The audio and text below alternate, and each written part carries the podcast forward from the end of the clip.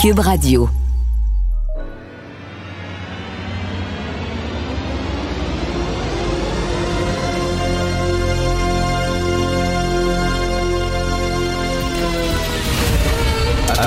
Attention, cette émission est laissée à la discrétion de l'auditeur. Les propos et les opinions peuvent choquer. Peuvent choquer. Oreilles sensibles s'abstenir. Richard Martineau. Martino. Un animateur pas comme les autres. Richard Martineau. Cube Radio. Bonjour, bon mardi, merci d'écouter Cube Radio. Alors, euh, le bozo qui fait peur à tout le monde au cégep, Lionel Groux avait une mitraillette jouet. Euh, c'est une mitraillette, on voit ça à la page 7 du Journal de Montréal ce matin. Cette mitraillette a foutu la trouille à plein de monde. Une mitraillette jouet que vous pouvez acheter un peu partout, euh, qui ressemble vraiment à une vraie mitraillette. Et là, on dit, bon, on peut rien faire, qu'est-ce que vous voulez? On peut pas interdire ce genre de jouet-là. Euh, mais est-ce qu'on pourrait peut-être obliger les fabricants de ces jouets-là à faire en sorte que ça ressemble pas à une vraie. Mettons si, si les mitraillettes jouets étaient, je sais pas, jaune-orange, transparente, au complet, là. Tu peux jouer avec ta mitraillette, mais elle ressemble pas à une vraie mitraillette. Moi, j'ai déjà pour les francs-tireurs, je faisais toutes sortes de patentes euh, folles avec les francs-tireurs. J'avais passé une journée euh, dans une équipe de Airsoft. Euh, C'était euh, à la campagne, dans un terrain, puis on jouait à la guerre, OK? Fait que euh, on était deux équipes qui s'affrontaient. On avait un capitaine, un lieutenant, un général, en tout cas, toute l'affaire, avec les uniformes euh, de, de- d'armée, là, qui ressemblaient à des vrais uniformes des forces armées. Et pendant toute la journée, on avait des armes. Il y avait euh, comme un dépôt d'armes. On allait là, puis on choisissait nos armes, mais c'était des mitraillettes, des carabines, des AK-47, tout ça qui ressemblait à s'y méprendre à des vrais, le même poids, là. C'était un poids, là, c'était pesant dans, tes bras. Puis là, bon, on se tirait dessus euh, avec, euh, bien sûr, des, capsules de peinture, là, du airsoft, là, des, petites balles qui font pas mal, là. Mais quand même, ça pince quand tu le reçois, là, mais tu meurs pas. Alors, euh, donc, on, on- on- on a joué à la guerre. Et pour ces gars-là, c'était très, très important que les armes à feu ressemblent à des vrais. Eux autres veulent faire le plus vrai possible, sans se faire mal. La guerre, la guerre, c'est pas une raison de se faire mal. Donc, le plus vrai possible. Et là, vraiment, dans l'endroit où tu allais chercher tes armes, c'était quand même assez impressionnant.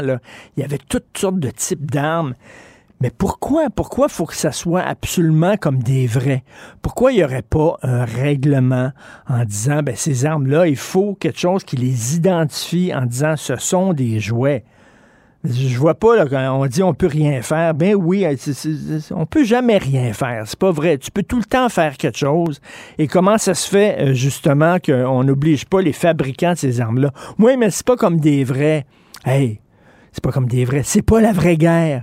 T'es pas en train de mener une vraie guerre. Tu joues à la guerre. T'es comme un enfant de 5 ans dans la ruelle qui joue aux cowboys et aux Indiens. À l'époque on pouvait jouer aux cowboys et aux Indiens. Maintenant, on peut pas. Mais bon, à l'époque. Alors, bon, c'est un jeu. Pourquoi on t'obligerait pas? Non, on peut pas. Il faut que ça ressemble à des vrais. Vraiment. N'importe quoi. Les cégepiens sont mal préparés pour faire face aux exigences en français, déplore la Fédération étudiante collégiale du Québec. La Fédération étudiante collégiale du Québec dit Nous autres, on arrive au cégep, puis on ne maîtrise pas notre langue. Pourquoi? Parce qu'on ne l'apprend pas de façon rigoureuse dès le primaire. Ce sont des étudiants de cégep qui disent On arrive, on n'est pas outillés. Vous ne nous avez pas donné les outils nécessaires pour pouvoir faire face aux examens, pour pouvoir réussir les examens, parce que dès le primaire, vous êtes trop complaisant. C'est des enfants, là, des jeunes qui disent ça à leurs parents. Christy, soyez plus sévères. Et c'est pour ça que de plus en plus de parents envoient leurs enfants, entre autres, à l'école privée, parce que c'est plus difficile, c'est plus exigeant. Alors là, on dit dans ce texte-là de Daphné Dion vient, euh, on dit par exemple que euh, à l'école actuellement, euh, on corrige tes fautes de français seulement dans les cours de français. C'est tout. Alors, tu peux, mettons, donner, faire un devoir et c'est bourré de fautes et ton professeur ne corrigera pas tes fautes parce qu'il va corriger tes fautes seulement dans le cours de français. Ce qui est complètement idiot. Euh, on devrait corriger les fautes de français dans tous les cours et on ne le fait malheureusement pas. Et les autres demandent, entre autres, ils demandent qu'on soit plus exigeant on est trop fin, on baisse la barre tout le temps, on baisse la barre en disant on va les aider, les pauvres petits poux. Hein, on va les aider, ils vont avoir des bonnes notes en français quand ils ont 10 ans, quand ils ont 12 ans, quand ils ont 15 ans. Fait qu'on baisse la barre, mais c'est pas un service à leur rendre parce qu'à un moment donné, ils sont au cégep, ils sont à l'université. On a tellement baissé la barre qu'ils ne sont plus outillés et ils sont plus capables de réussir leur cours de français. Alors c'est eux-mêmes qui disent arrêtez d'être trop gentils avec nous et serrez-nous un peu la vis. Avis à la gauche. Ben oui, on le sait. Martineau, ça n'a pas de bon sens comme il est bon. Vous écoutez Martineau. Cube Radio. Cette affaire qui est complètement tirée d'un film d'espionnage, pourquoi c'est vraiment intéressant? On peut pas dire l'inverse. Donc, la drogue, c'est non. Un journaliste d'enquête, pas comme les autres. Félix Séguin. Hey Félix, cette saga interminable du juge de Lille, est-ce qu'il va avoir un nouveau procès? Là? Ben là, écoute, on sait pas, sauf que c'est intéressant euh, à, observer. C'est Catherine Lamontagne, qui est probablement la journaliste au Québec là qui connaît le plus ce dossier-là parce que elle y a travaillé depuis le début. Elle est membre de notre bureau d'enquête. On se demande si euh, il y aura un second procès. On sait là pour ceux qui ne savent pas c'est qui. Euh, le juge de Lille, c'est quand même assez important. Ben Ça commence en 2009, son affaire, alors que sa conjointe, Nicole Rainville, est retrouvée sans vie. Elle a une balle dans la tête dans son condo à Sillery. Son mari, Jacques de Lille, euh, est accusé, devient le premier juge, parce que c'est un juge, à être accusé puis reconnu coupable de meurtre prémédité en 2012. Il a toujours dit, je suis innocent. Il y a une bataille d'experts euh, au premier procès. Euh, il a été reconnu coupable. Il a tenté d'en appeler. Ça n'a pas fonctionné. Et là, en 2015, Delille dépose une demande de révision ministérielle. Euh, ça, je ne sais pas si tu sais, mais c'est extrêmement rare euh, que, ce, que le ministre de la Justice, qui a beaucoup de Hmm. pouvoir au Canada, ordonne, parce qu'il peut, selon la loi de ministre de la Justice, ordonner une fin des procédures, un nouveau procès, etc. Alors, après six ans, le ministre fédéral de la Justice a cassé le premier verdict de culpabilité, puis a ordonné un nouveau procès, euh, euh, convaincu euh, qu'il y avait une possibilité d'erreur judiciaire. C'est normal, c'est assez intéressant. Hein? C'est pour ça au Canada qu'on peut s'adresser euh, euh, au ministre de, de, de, la Justice quand on dit, écoute, il y a peut-être une erreur. Euh, et là, euh, finalement, on attend le deuxième procès. Puis le deuxième procès a pas lieu parce que euh, le, le, le pathologiste qui a témoigné lors du premier procès a fait une erreur de négligence inacceptable lors de l'autopsie de la défunte. Et là, le juge, on lui a dit, ben regarde, arrête des procédures. Sauf que là, euh, tout le monde n'est pas euh, très heureux dans ce dossier de DPCP en appel là, de tout ça. On va regarder si... si Écoute, c'est super procès. complexe. On sait, on sait vraiment pas ce qui s'est passé là-dedans. Ça me fait penser, je sais pas si tu as vu cette série documentaire passionnante qui s'intitule The Staircase sur un Non. cas euh, célèbre euh, aux États-Unis, un homme qui avait été euh, accusé d'avoir jeté sa femme en bas de l'escalier et de l'avoir tuée. Et on a, tu regardes ça, le documentaire du procès, là, et tu t'arrives pas à te faire une tête. Qu'est-ce qui s'est exactement passé? Euh, T'arrêtes pas de changer d'idée en disant c'est sûr qu'il est coupable. Après ça, non, non, il est pas coupable et tout ça. C'est un peu comme ça avec le juge de Lille. C'est complexe. Ben, hein. oui, puis c'est- c'est- je ne sais pas si euh, plusieurs d'entre vous avaient déjà visionné une émission américaine qui est devenue une émission culte qui s'appelle Forensic Files. Ça joue euh, sur ça joue sur euh, euh, HLN qui est un, un- je pense que c'est un, un canal qui est possédé par la même compagnie euh, qui possède CNN. Euh, ça, tu peux en trouver un peu partout de ces émissions-là. Ce- ce- C'était les premières émissions qui s'attardaient euh, à la science euh, médico-légale. Hmm. Et c'est uniquement des cas comme ça. C'est uniquement des cas où, euh, exemple, on- pour parler euh, du cas du, juge de Lille, ben, c'est un cas où on va euh, pré- précisément là, regarder quelle est la preuve médico-légale qui a permis soit de faire innocenter quelqu'un ou de le condamner. Dans le cas du juge de Lille, euh, c'est vraiment ça. C'est des experts qui sont venus parler des traces de poudre sur les mains de la victime, de l'arme, de la position de l'arme, de la position d'entrée du projectile, et etc. Euh, et il y a eu des contestations. Puis bref, euh, les premières expertises ont réussi à le faire condamner. Après, on sait ce qui est arrivé. Alors, je vous conseille d'aller regarder cette émission-là parce qu'en regardant cette émission-là, moi, c'est une en partie ce qui m'a donné le goût de suivre les activités policières parce que c'est fascinant. Euh, écoute, euh, je me souviens pas, là, je, peut-être que toi non plus, tu as peut-être un trou de mémoire, mais euh, je sais pas s'il y avait des enfants, le juge de Lille. Est-ce que ces enfants le croyaient? Est-ce qu'ils croyaient sa version ou pensaient que le père était coupable? Il a des enfants, ils l'ont supporté. Ils l'ont supporté, hein? Oui, oui, oui, oui, parce qu'ils étaient avec lui et ils avaient fait preuve. Je me demande si c'est pas même une déclaration publique là, dans laquelle il, il faisait ils faisaient montre de tout leur support à l'endroit de leur père, puis ils croyaient sa version. Oui, je crois qu'il avait bénéficié Écoute, c'est un homme, c'est un homme qui est assez austère, hein, qui a un visage assez austère, et ça peut bien sûr jouer contre lui des fois. Là, des fois, on juge les gens par leurs apparences, mais bref, une histoire vraiment interminable. Écoute, il y a encore des suites de l'histoire de Danny Vincent, donc euh, ce, cet entraîneur de basketball. Euh, il y a des allégations graves d'agression sexuelle, d'harcèlement psychologique. Donc, il était préposé aux bénéficiaires, lui. Oui, ben oui, on dirait que euh, plus on, plus on détricote là, la courte pointe d'Annie Vincent, puis plus on découvre euh, des mailles là euh, mal faites, je vais te dire comme ça. Euh, parce que Danny Vincent, après avoir été entraîneur pendant une trentaine d'années au basketball, après avoir été visé par plusieurs allégations d'harcèlement psychologique, puis là, tu vois, là, c'est dans tous les médias maintenant. Tout le monde a repris ça. Tout le monde parle à des joueuses, puis, puis c'est vraiment, là, ça a délié les langues, c'est incroyable. Alors, on apprend que Danny Vincent euh, est préposé aux bénéficiaires au CHSLD La Flèche euh, du secteur grand-mère à Shawinigan et que il a été euh, antérieurement au reportage de JE suspendu. C'est pas clair pourquoi. Ce qu'on sait, c'est que ses collègues hmm. féminines se sont plaintes de lui. Ça, on sait ça. Et là, après le reportage, donc a posteriori, après le reportage de JE, Danny Vincent a été resuspendu une autre fois parce qu'il semble que ça ne soit pas que la parole des joueuses de basketball qui a été libérée avec cette affaire-là, mais bien la parole de ses propres collègues aussi.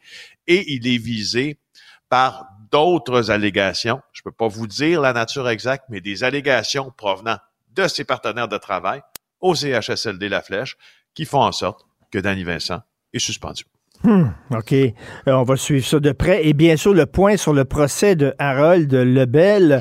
Euh, la plaignante, il y a un interdit de publication. On ne peut pas la nommer, la plaignante. Mais là, ça a l'air qu'elle aurait, elle a témoigné à visage découvert dans un documentaire.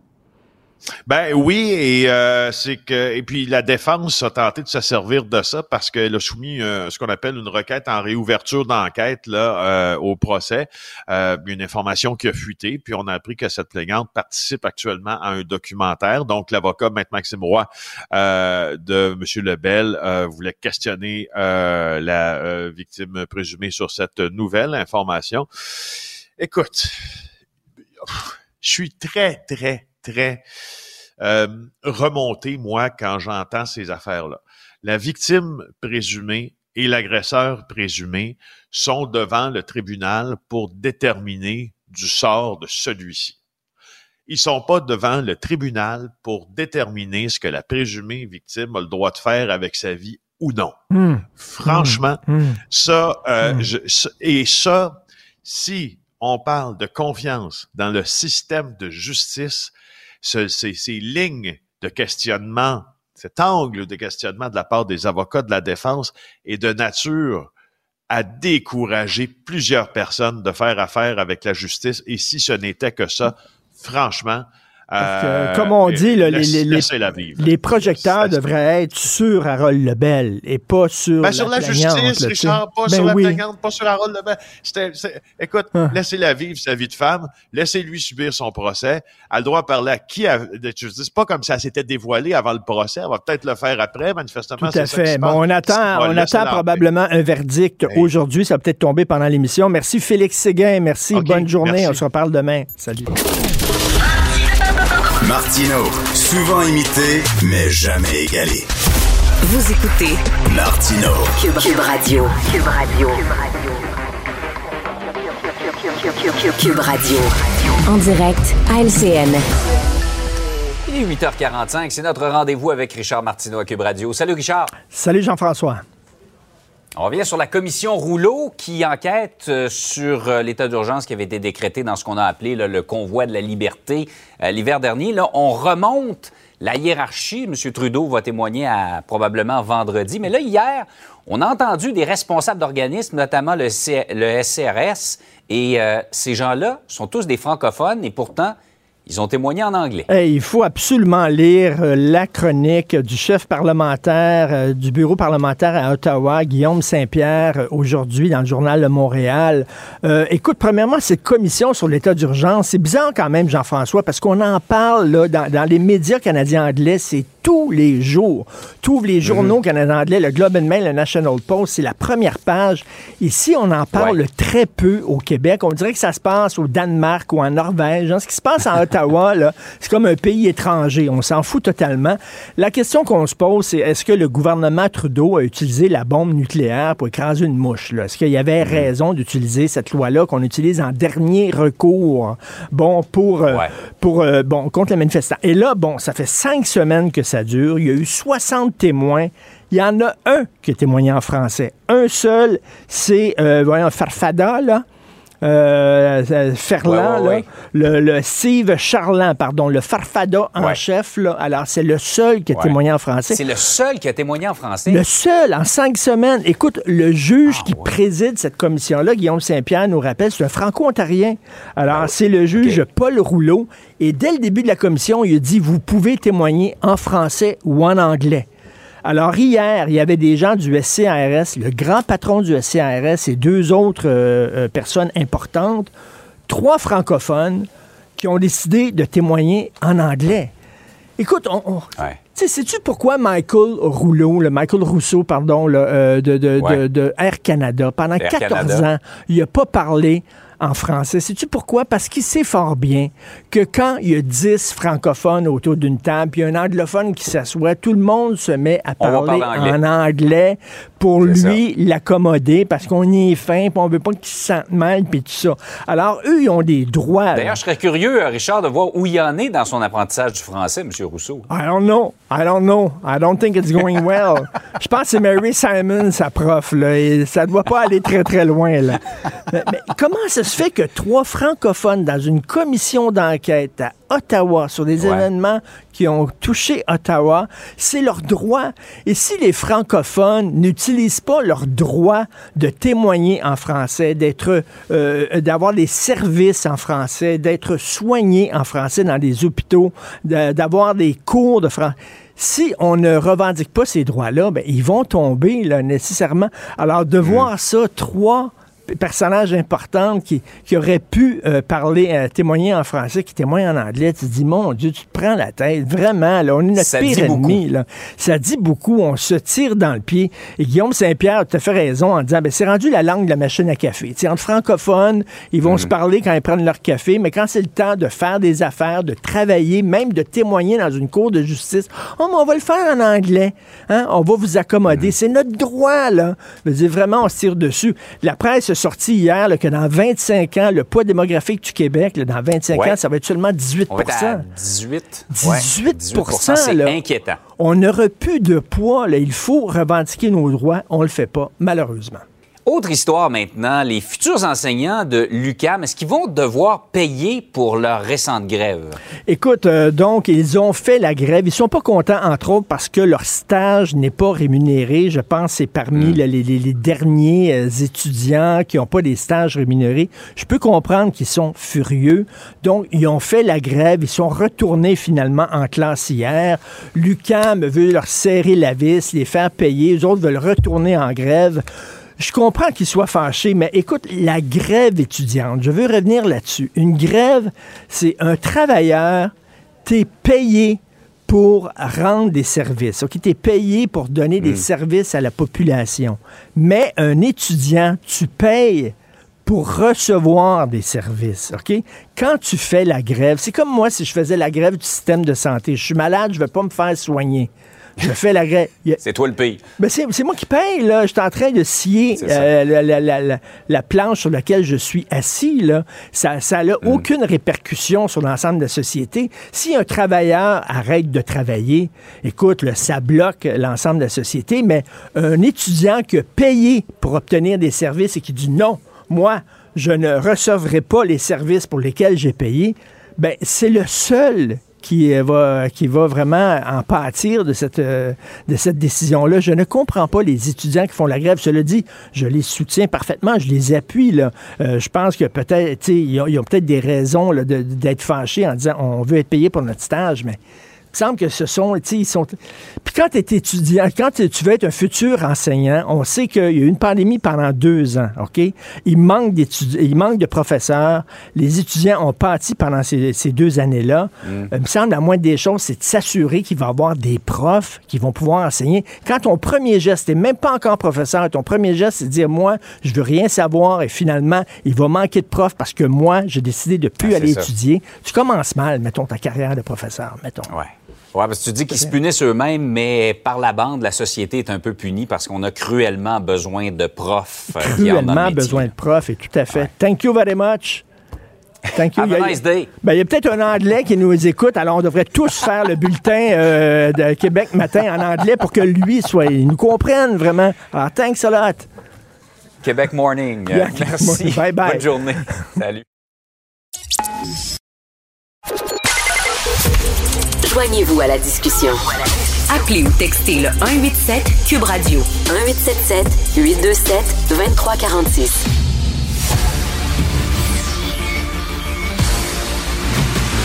Jean-François Lisée. On va juste dire qu'on est d'accord. Thomas Mulcair. Je te donne 100 raison. La rencontre. C'est vraiment une gaffe majeure. Tu viens de changer de position. Ce qui est bon pour Pitou est bon pour Minou. La rencontre. Lisée.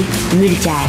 Jean-François, on est niaiseux. Quand je dis on, je parle des francophones du Canada. On est vraiment niaiseux. Nous sommes nos pires ennemis. Guillaume Saint-Pierre, aujourd'hui, le chef du bureau parlementaire à Ottawa, écrit qu'il y a trois hauts gradés du SCRS qui ont témoigné hier à la commission sur l'état d'urgence. Ils avaient le droit de témoigner en français hein, et euh, ils ont choisi de témoigner en anglais. Oui, et euh, il nous rapporte, bon, d'abord, c'est devant euh, le juge Rouleau, qui est un francophone. c'est à Ottawa, qui est censé être le siège d'un gouvernement qui dit qu'il y a deux langues officielles. Il y a une loi des langues officielles qui dit que dans la fonction publique, tu peux parler le français, surtout à Ottawa. Euh, et là, donc, devant un, juge francophone, des responsables haut gradés francophones, au SCRS et ailleurs, choisissent de, euh, de répondre aux questions en, en anglais. C'est un choix. Ils ont le choix. Et Guillaume Saint-Pierre, le, journaliste qui écoute la totalité des, des témoignages, dit ben, des fois, il y en a qui parlent un peu français, puis on voit que leur français est meilleur que leur anglais.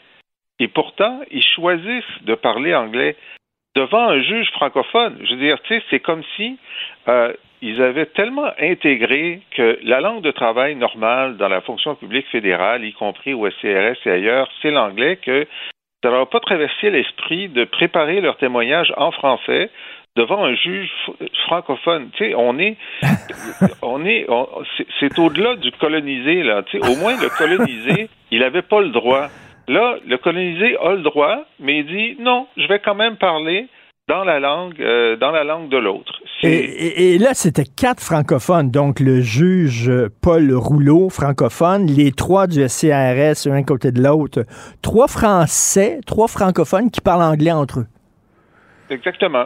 C'est, euh, je pense que même Pierre Elliott Trudeau serait, euh, serait scandalisé. J'ai tout fait ça pour ça.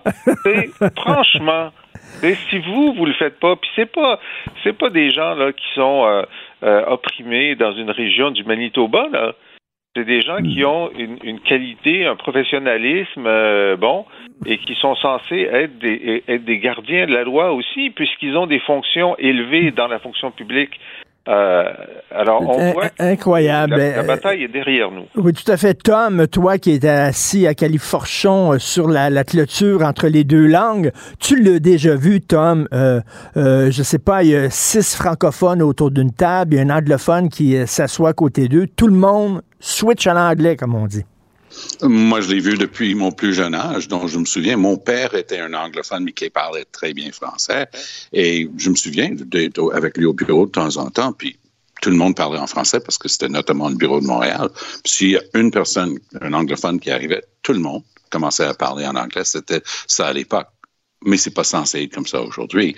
Euh, moi, je pense que Jean-François a mis le doigt sur le bobo lorsqu'il a dit, lorsqu'il a préparé son témoignage, parce que un peu à l'instar de Justin Trudeau, qui dès qu'il rentre à son bureau, tout se passe 100% en anglais, et on le voit Trudeau. Il résonne. Ses phrases sont construites en anglais, puis il est en auto-traduction tout le temps. Et c'est pour ça qu'il y a tellement de structures anglaises à ses phrases en français, même s'il n'a pas d'accent sa, sa, manière de concevoir les phrases et de s'exprimer, c'est complètement en anglais parce que ce qu'on appelle à Ottawa son briefing, sa préparation, c'est toujours fait en anglais et c'est à lui de le traduire. Idem pour les trois du SRS et ainsi de suite qui étaient là hier. Vous pouvez être certain que l'ensemble de leurs avocats autour de la table à Ottawa, en train de les préparer pour le témoignage, parce que c'est le genre de témoignage qui se prépare pendant des heures et des heures et des heures, c'était en anglais. Donc, c'est tout à fait prévisible qu'en arrivant devant le juge Rouleau. Mais je m'excuse, c'est pas depuis hier que moi j'ai remarqué que cette commission d'enquête, c'est comme si c'était une com commission d'enquête du gouvernement de l'Ontario. C'est une commission d'enquête fédérale. La loi sur les langues oui. officielles s'applique à cette commission d'enquête. Le juge Rouleau est un franco-ontarien parfaitement bilingue, mais qui est vraiment francophone. C'est un franco-ontarien francophone, pour le dire un peu en Elvis Gratton. Et euh, lui, il aurait pu mener beaucoup plus de ça dès le premier jour. Mais, dès mais, les présentations d'ouverture, tout était en anglais. Je me suis dit, encore une fois, la démonstration que la vieille blague s'applique, deux langues officielles à Ottawa, c'est-à-dire l'anglais et le français traduit en anglais. Mais, mais Jean-François, je, je vais te demander de jouer le psy. OK, d'aborder ça sous l'angle psychologique. C'est quoi? On veut montrer qu'on est smart, qu'on connaît bien l'anglais, puis tout ça, puis qu'on n'a pas besoin d'aide, on est capable de le faire, ou alors on a peur de, de choquer, euh, on veut accommoder tout le monde, on est fin, on a peur de passer pour des méchants. Comment ça se fait qu'on fait ça? Qu'on a ce réflexe-là? Moi, je dirais aucune de ces réponses. C'est simplement que ces gens-là ont intégré le fait que les vraies affaires, ça se passe en anglais. Et il y a un ouais. moment dans leur carrière où ils se sont rendus compte que c'était une bataille d'essayer de toujours parler français devant des anglophones, que ça ne valait pas la peine, que l'efficacité, c'est l'anglais. Et c'est comme ça que ça se passe. Puis, euh, tant pis. Et c'est une bataille. Ils ont intégré ça il y a longtemps que c'était faux, ça, qu'il y avait deux langues officielles égales à Ottawa. Et puis, euh, c'est get on with the program. Alors, d'ailleurs, ça a marché. Ils sont montés en haut de, de, de, leur, de leurs échelles hiérarchiques. Et ce n'est pas de la soumission, ce n'est pas de la peur, c'est de l'adaptation à la réalité. Mais, mais, donc, Tom, là, ils, vont, ils, ont, ils ont le beau jeu du de dire... Du darwinisme linguistique. exact, exact. Mais ils ont le beau jeu de dire, regardez, ils sont capables, les, les francophones, de parler ouais. anglais. Là. Donc, pourquoi on les accommoderait avec une loi sur les langues officielles? Ah, ben, je suis sûr qu'il y en a ailleurs au Canada qui pestaient juste le fait qu'ils avaient des légers accents français. Qu'est-ce qu'ils font là-bas, cette gang-là? Qu'est-ce qu'ils qu connaissent en sécurité nationale? Il y a un élément positif là-dedans. C'est-à-dire qu'on regarde ces personnes et on se rend compte, il y a quand même des gens qui sont issus de l'Université Laval, de l'Université de Montréal, qui ont gravi les échelons et qui sont en haut de, de notre pyramide d'administration à Ottawa. Mais détrompons-nous il n'y a aucune égalité linguistique à Ottawa. Tout se passe en anglais. Tout se passe en anglais pour eux et autour d'eux.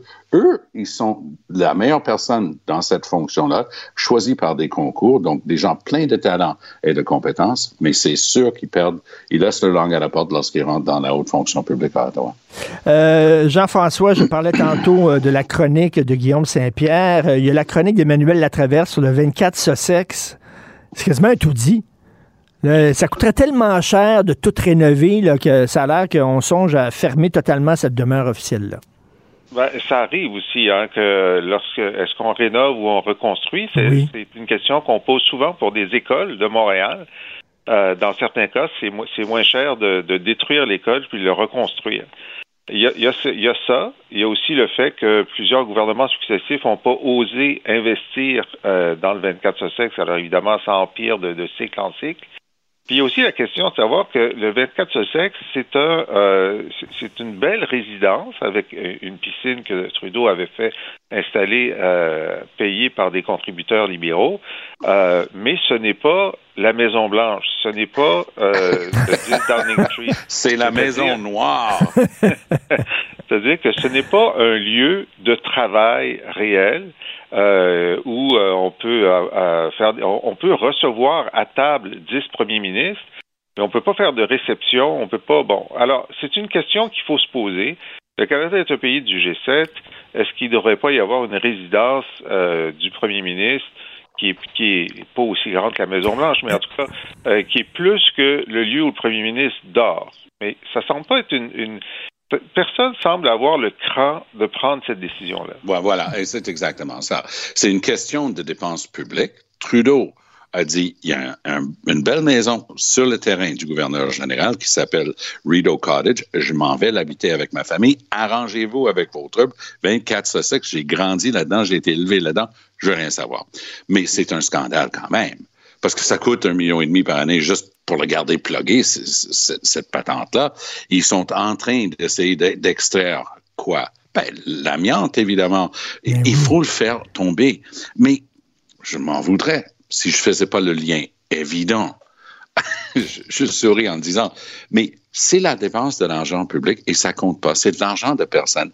Écoute, les, les, les maisons du Parlement, là, les bâtiments, ça a commencé avec une somme faramineuse de 1 milliard de dollars pour faire la réfection.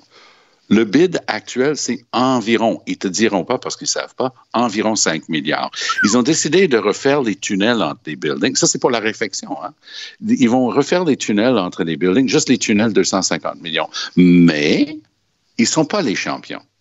La médaille d'or va à la STM et à la Ville de Montréal ah parce qu'on vient d'apprendre aujourd'hui même que ça sera deux ans et demi en retard, le nouveau garage pour le STM, et ça va coûter exactement deux fois plus que ce qui était prévu au départ. Combien pour un garage? 584 millions de dollars. Mais les excuses sont toutes faites.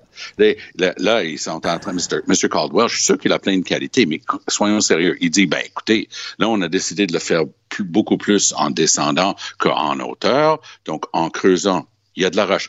Qui l'eût cru? Il y a de la roche en dessous du sol à Montréal. Incroyable. C'était, une découverte, donc ça a ajouté au coup, ben, ben, il y avait de la pandémie. Moi, là, j'aimerais être là le jour où ces contracteurs-là ont signé. Là, ils ont dû voir des signes de pièces dans leurs yeux, dire, enfin, je vais pouvoir m'acheter cette maison aux Bahamas, parce que ça a l'air de pouvoir grimper infiniment, puis il n'y a personne qui contrôle rien. Et ça, c'était dans le cadre d'une demande de la STM d'avoir la permission d'aller emprunter des centaines de millions de plus. Les villes ne peuvent pas emprunter, mais la STM, c'est une corporation, euh, une personne morale, euh, et peut faire ses propres affaires.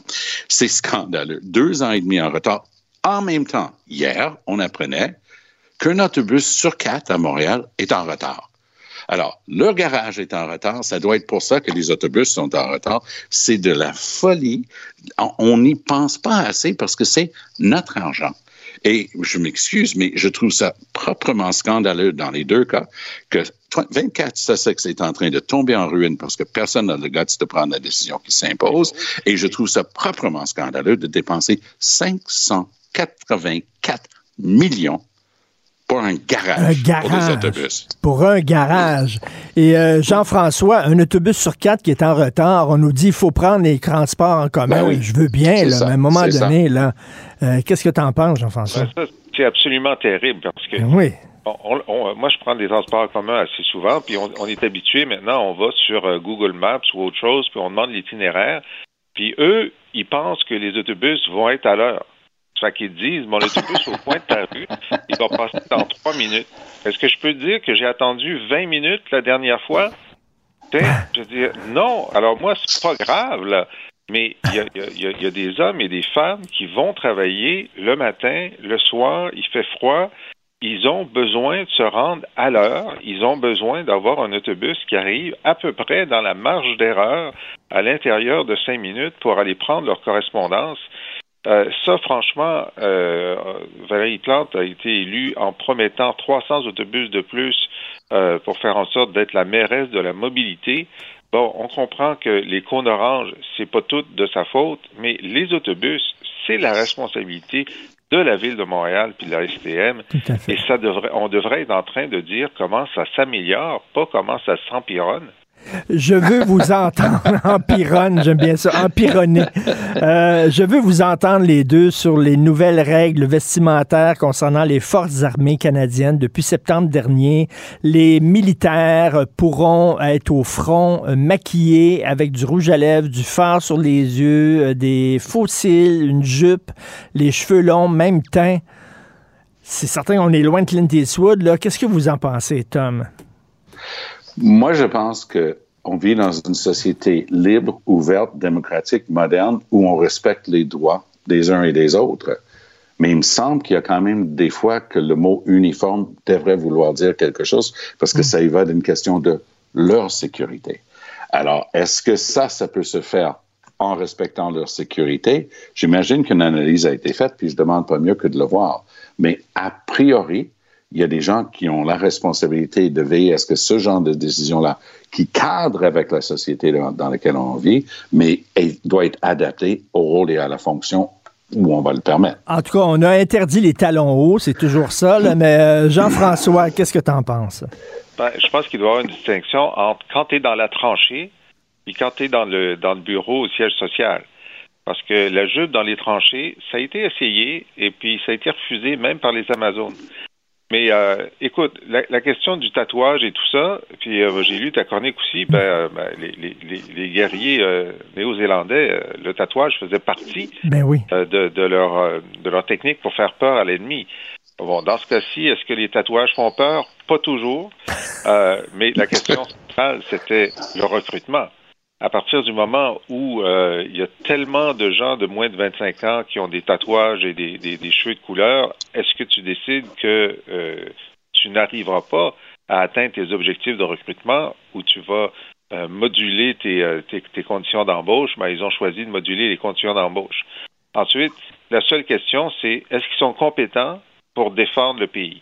C'est ça la question. Peu importe la couleur des ongles et des cheveux, est-ce qu'ils sont compétents pour défendre? Si oui, on te prend. Sinon. Mais, mais, mais, mais Tom, j'avais une ancienne soldate hier, Mme Hélène Le Seller, qui disait c'est très important l'esprit de corps et, l'armée ne peut pas commencer à, tenir compte euh, des croyances de chacun, des habitudes alimentaires de chacun, euh, des exigences de chacun. À un moment donné, tu rentres dans l'armée canadienne, c'est ça l'uniforme et il faut que tu te fondes dans l'armée. C'est pas l'armée qui commence à s'adapter à tout un chacun. Oui, mais dans la société dans laquelle on vit, nous, on n'a pas de conscription on n'a pas l'obligation de faire un service militaire. Nous, on a une société où on dit tout le monde qui rentre là-dedans le fait volontairement, sachant ce qu'ils font.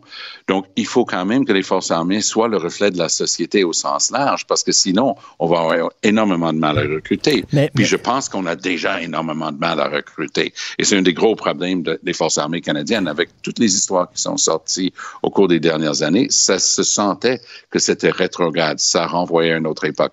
Peut-être le moderniser aussi en termes de mœurs et d'attitude peut être quelque chose qui va le renforcer. Encore une fois, je présume que ces analyses ont été faites et que c'est pas juste un réflexe de dire, ben, on va faire comme ça parce que ça va être bien vu. Et, Jean-François, tu peux aller au front avec, euh, je sais pas, une jupe et euh, les cheveux longs, mais pour rentrer au Salon Bleu à l'Assemblée nationale, tu dois porter un veston et une cravate. Mais tu peux, tu peux avoir une jupe aussi. ça n'a pas été testé, une jupe pour un homme. Ça, pour l'instant, on n'a pas testé ça. Nous vivons une époque formidable. Il faut s'adapter et euh, montrer beaucoup de souplesse. Merci à vous deux. Salut. On se reparle demain. Bonne, journée.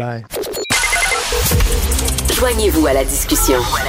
Appelez ou textez le 187 Cube Radio 1877 827 2346. Je sais pas si vous le savez, mais il y a des problèmes dans le milieu de la santé. Je vous le dis, je vous le jure, là. Il y a des gros problèmes dans le système de santé. J'en reviens pas. C'est vraiment la première fois que ça arrive au Québec.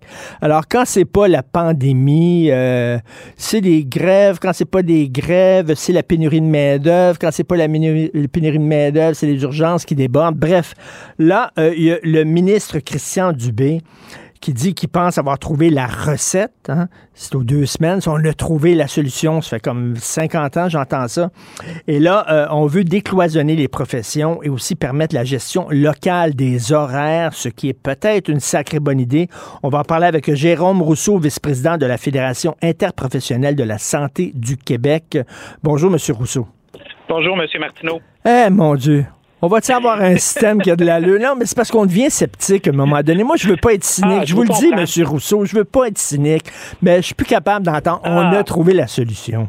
Ah non, non. La, la question des horaires, là, franchement, là, hier, moi, j'étais sidéré d'entendre ça. Si c'est ça la solution, ben, je pense qu'on s'en va dans le mur. Là. La gestion des horaires, c'est une chose. C'est vrai que les infirmières au Québec ont de la misère à savoir la semaine prochaine, dans les mois qui viennent, où est-ce qu'elles vont travailler. Et de- mais le problème, c'est les conditions. Tu as beau savoir maintenant à l'avance que dans trois mois, tu vas l'avoir ton congé ou que tu vas travailler telle journée. Mais le problème de fond des infirmières présentement, c'est beaucoup la charge de travail. Si je sais d'avance que dans trois mois, je vais être surchargé, que je ne sais même pas si je vais être capable de quitter à la fin de mon corps de travail, c'est plus là les vrais problèmes que la gestion des horaires. C'est clair que la gestion des horaires, ça peut aider, ça peut aider dans le terme de conciliation famille-travail. On a une nouvelle génération qui arrive dans le milieu de travail, puis ils veulent planifier le, le temps au niveau des loisirs. C'est important, donc c'est excellent. Il faut travailler sur la question des horaires, mais c'est beaucoup en termes de charge de travail qu'il faut s'attaquer le plus rapidement possible. Là, le temps supplémentaire obligatoire qu'on devrait là, utiliser seulement dans des situations d'urgence en dernier recours, ça devient une façon de gérer le système de santé au jour le jour. Là. Tout à fait, tout à fait. C'est comme ça qu'on gère parce que, tu sais, euh, il y a des projets qui se font qui sont vraiment excellents. Où est-ce que on planifie les horaires dans les milieux de travail, là, on met les horaires sur les murs, puis on dit aux infirmières, regardez, là, voici là, les horaires des prochains mois. Mais tout ce qu'on voit, c'est les manques. Donc, il y a du manque de personnel et donc, ça met une pression aux infirmières à indiquer leur nom pour faire du temps supplémentaire. Puis souvent, ce qui se passe, c'est que ça se transforme en temps supplémentaire obligatoire parce qu'il n'y a pas des mesures à long terme qui ont été faites. Donc, on met une pression toujours sur les infirmières, sur les infirmières exerces qui sont dans le réseau présentement. Puis le temps supplémentaire obligatoire, ça reste encore et toujours. On vient de vivre un été difficile, on s'en va dans la période des fêtes. C'est clair que le Mais- temps supplémentaire obligatoire fait toujours partie de l'équation. Mais permettre aux infirmières et aux infirmiers de choisir leur horaire. Là. Bon, il y a eu des projets pilotes dans, dans, dans la région Oui. de l'Outaouais, à l'hôpital de. Gatineau. Il y a eu ça, puis ça a l'air Oui. que ça fonctionne. Je dis pas que c'est une solution miracle, mais est-ce que c'est un pas dans la bonne direction? Oui, tout à fait. De, de- de donner un certain contrôle aux, aux infirmières, aux infirmières auxiliaires sur leur gestion de l'horaire, c'est tout à fait des bonnes, des, des- des bons éléments. C'est ce que le- nos membres nous demandent, d'être capables d'avoir un certain contrôle sur leur horaire. Ça, c'est clair. Mais c'est un élément parmi deux, trois autres éléments. Puis la question de la charge de travail est toujours là parce que il manque de monde. On développe plein de services que le gouvernement a annoncé l'ouverture de plein de maisons des aînés. Donc, c'est plus de services. Ça demande plus de Ben oui. personnel infirmier. Ben on oui. n'a pas le personnel pour les ouvrir. Donc, euh, ça devient un peu difficile. Puis là, c'est, on Ben va fonctionner ces unités-là en TS puis en temps supplémentaire obligatoire. C'est ça qui devient très incohérent présentement quand on regarde tout ce qui se passe. Mais Monsieur Rousseau, moi je regarde Oui. ça puis je suis découragé parce que vous savez qu'on on est face à une révolution dans le monde du travail. Littéralement Oui. là, il y a des jeunes puis peut-être on peut les comprendre. Ils ont vu leur, ils ont Oui. vu leurs parents euh, rien que penser à leur carrière, rien que penser à leur travail, ils étaient pas présents pour leurs enfants. Ces jeunes-là disent ça me tente pas moi de vivre ça. Euh, Oui. le- mon travail c'est pas toute ma vie, ma vie est importante. Fait que là, euh, veut dire quel jeune va vouloir avoir des jobs qui sont hyper exigeantes où il faut que tu travailles le soir, il faut que tu fasses du temps supplémentaire, il faut que tu travailles le week-end? Euh, de moins en moins de jeunes vont être intéressés donc par ces emplois-là. On s'en va vers une pénurie de main d'œuvre c'est là qu'il faut penser autrement. En fait, on, on- personne, tout le monde le sait. En fait, on vient de débuter un processus de négociation avec le gouvernement. Puis une des demandes que nos membres nous ont répondu, là, on a fait un- une grosse consultation en septembre. C'est plus de 43 000 infirmières, infirmières et inhalothérapeutes et des perfusionnistes qui ont répondu. Puis justement, ce que vous dites, le modèle ancien du cinq jours par semaine, probablement que ça correspond plus à ce que les membres veulent, ce que les infirmières, les professionnels en soins veulent. Est-ce que l'idée du quatre jours par semaine, avec des conditions de travail intéressantes, c'est plutôt vers ça qu'on devrait se diriger? Hier, le ministre Dubé disait, bon, ben, faut peut-être revoir justement le principe du temps complet. Ben, nos membres nous l'ont demandé. On a justement une demande par rapport à ça, de voir à ce que le quatre jours par semaine ou neuf jours sur deux semaines soit des nouveaux modèles, puis que ça corresponde, puis que les, membres puissent choisir en fonction de leur vie à quel moment est-ce qu'on comprends, mais, plus quatre jours. mais il va falloir avoir plus de travailleurs dans le milieu de la santé pour faire quatre jours semaine, non? Bien, présentement, en fait, qu'est-ce qui est en train de se passer, c'est que les gens là sont en train de quitter le réseau de la santé. On a vu les agences privées, la MOI, la main-d'œuvre indépendante augmenter. Là, c'est plus de 3000 infirmières qui sont dans des agences. Donc, ces gens-là quittent pourquoi? Parce qu'ils n'ont pas le contrôle sur leur horaire puis que les conditions de travail sont très difficiles. Donc, un, il faut faire revenir ces gens-là dans le réseau. S'il faut revoir majoritairement que les gens travaillent à quatre jours par semaine, bien là, ça, ça devient des pistes intéressantes, puis ça augmente, dans le fond, la disponibilité des, des, des, infirmières et des infirmières régulières. Donc, c'est toute la combinaison de ça. Il faut travailler sur la surcharge de travail, revoir le quatre jours par semaine, voire des fois le cinq jours, ça correspond aussi encore à, des gens. Donc, il faut donner des options. C'est ça qu'il faut regarder là, présentement pour, la, pour être capable de s'en sortir. Mais c'est clair que ça prend une vision à long terme. C'est pas juste la question des horaires pour garder tous ces éléments-là autour. Mais là, c'est la loi de la saucisse à grade à l'envers. C'est-à-dire que plus les gens quittent, plus il y a des problèmes, plus il y a des problèmes, plus les gens quittent. C'est ça. Mais là, il faut, faut inverser. Faut plus les gens restent, mieux les conditions ben vont, devenir intéressantes. Donc, c'est ça qu'il faut tenter d'instaurer. Il faut renverser justement la, la, vapeur. Puis présentement, il n'y a pas d'espoir, on dirait, pour les, les, professionnels en soins. Il n'y a pas une perspective de changement. Le gros élément présentement, c'est la charge de travail. Les infirmières, les infirmières auxiliaires, les inhalothérapeutes sur les unités de soins sont débordés. Et justement, vous parliez de décloisonnement professionnel. Ça, c'est des pistes intéressantes. Est-ce qu'on peut donner à d'autres catégories d'emploi, d'autres professionnels des tâches? Mais l'important. Mais Monsieur Rousseau, ça fait, ça fait 20 ans, ça fait 20 ans que j'entends ça, que les infirmières pourraient donner des, des soins que les médecins donnent actuellement. Ça fait 20 ans qu'on entend ça. Ben, ça fait quand même depuis 2021, en fait, que la loi a été changée, notamment pour les infirmières praticiennes spécialisées, les super infirmières que tout le monde appelle, que dans les cliniques qu'on vient d'ouvrir, qui va ouvrir prochainement à Montréal. On vient de donner, en 2021, plus d'autonomie. On, vient euh, aux infirmières d'être capables de faire des diagnostics, faire des suivis, puis faire les traitements. Donc, l'infirmière est autonome dans sa pratique. Donc, ça, c'est le premier pas. Là. C'est 2021. Pourtant, les IPS, ça faisait quand même une quinzaine d'années qu'ils existaient mais il y avait encore beaucoup de résistance médicale. Là, on vient de franchir cette étape-là, c'est excellent. Il faut continuer. Il faut continuer où? Dans les unités de soins, dans les hôpitaux, dans les CHSLD. Il faut que les infirmières soient en mesure de faire leur tâche. Parce que là, hmm. présentement, comme il manque d'infirmières auxiliaires, puis il manque de préposés ou de commis, ben, les infirmières se retrouvent à répondre au téléphone, faire les soins aux patients, les bains et tout ça. C'est des soins qui doivent se faire. Fait que les infirmières sont obligées de prioriser les soins, puis c'est ça, là, on est dans une espèce de spirale où ben les infirmières doivent choisir qu'est-ce qu'elles font. C'est fou, Red. Euh, je parlais à Paul Brunet, que vous connaissez, le président du Conseil euh, québécois des malades.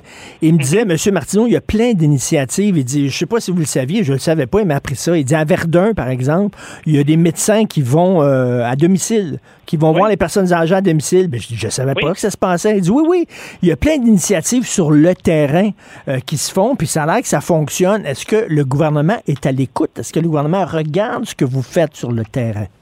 Oui, bien, ça, tout, ça fait partie de l'organisation du travail puis des services. Donc, on tente de discuter avec le gouvernement. Il y a des projets comme ça à Verdun, effectivement, qui se font en soins à domicile. Il y a même des soins intensifs à domicile, ou est-ce qu'il y a des patients avec des soins quand même habituellement qu'on aurait tendance à s'imaginer qui sont dans les hôpitaux, qui se retrouvent euh, à domicile, qui ont le suivi des médecins et des infirmières. Ça, c'est des super projets. Ben oui. Tenter d'en développer plus, mais quand on, a de la difficulté présentement à discuter avec euh, la machine au niveau du ministère. Dubé, le ministre Dubé, c'est super intéressant, on a des bonnes discussions avec eux, mais en arrière, sa machine, oh, c'est plus difficile.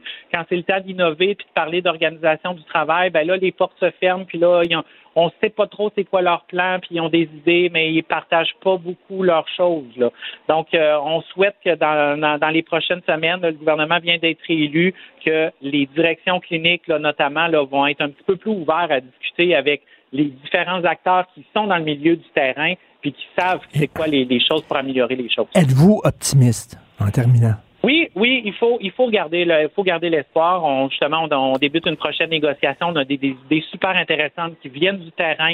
C'est les membres qui ont réfléchi à ça. Donc, vous parliez des fins de semaine, euh, les, on sait là, quand on devient infirmière professionnelle en soins, on s'attend à travailler les fins de semaine. Une fois de temps en temps, Noël, jour de l'an, ben, ça fait partie de notre réalité. Mais est-ce qu'on peut améliorer les conditions justement dans ces hmm. fins de semaine-là, dans la question des fériés, pour être capable d'attirer puis surtout garder les gens à long terme dans le réseau. Donc, c'est comme ça. On a, on a des bonnes idées. La négo vient de commencer. Je pense que le gouvernement, il y a de l'ouverture. On va discuter dans les prochaines semaines, dans les prochains mois. Il faut avoir un plan à long terme pour être capable de s'en sortir. Et c'est quoi vos idées, des exemples d'idées que vous avez, que vous voulez proposer? Ben, un, il faut, faut, faut, regarder pour les fins de semaine, justement. Qu'est-ce qui se hmm. passe les fins de semaine? Donc, euh, il y a peut-être des, des montants substantiels qu'il faut améliorer pour être capable que les gens travaillent aussi les fins de semaine. Dans le passé, on a tenté des choses, mais c'est pas, euh, pas avec des petites primes de 1% qu'on va vraiment faire la différence. Donc là, il y a de quoi faire pour les fins de semaine. La question de la charge de travail, je reviens, la question des ratios. Il y a des pays à travers le monde qui ont réussi à se sortir de leur pénurie en travaillant sur les ratios parce que ça permet de l'espoir. Les, les gens hmm. savent que ça va changer, puis que, ah, je m'en vais dans le réseau de la santé, je vais avoir une charge de travail qui est acceptable, je sors de l'école, je vais être capable de hmm. faire exactement ce qu'on m'a appris pour bien prendre soin de mes patients parce que j'ai une charge de travail qui a du sens. Que je sois en plein centre-ville de Montréal ou que je sois au Saguenay, c'est la même charge de travail que je sois dans une urgence ou en soins hmm. intensifs ou dans un bloc opératoire. C'est ça qu'on demande, c'est d'avoir une vision à long terme sur la question des ratios, une charge de travail, puis toujours dans un esprit, maintenant, ça fait partie de la réalité de conciliation vie personnelle. Ben, tout à fait. On a, une société qui veut prendre soin d'elle. Oui, c'est correct de travailler. On veut bien prendre soin des patients, mais faut aussi avoir nous-mêmes une, une ben, exactement parce que si les infirmiers et les infirmières se tuent au travail puis se ramassent eux autres à l'hôpital ah, parce qu'ils sont ils sont brûlés, ça ça aide pas. On vient de euh, vivre deux ans infernal de ben pandémie. Le taux d'assurance salaire des, des, professionnels en soins a augmenté. C'est pas pour rien. On a étiré l'élastique a pété. En fait, c'est plus ça qu'il faut se dire là.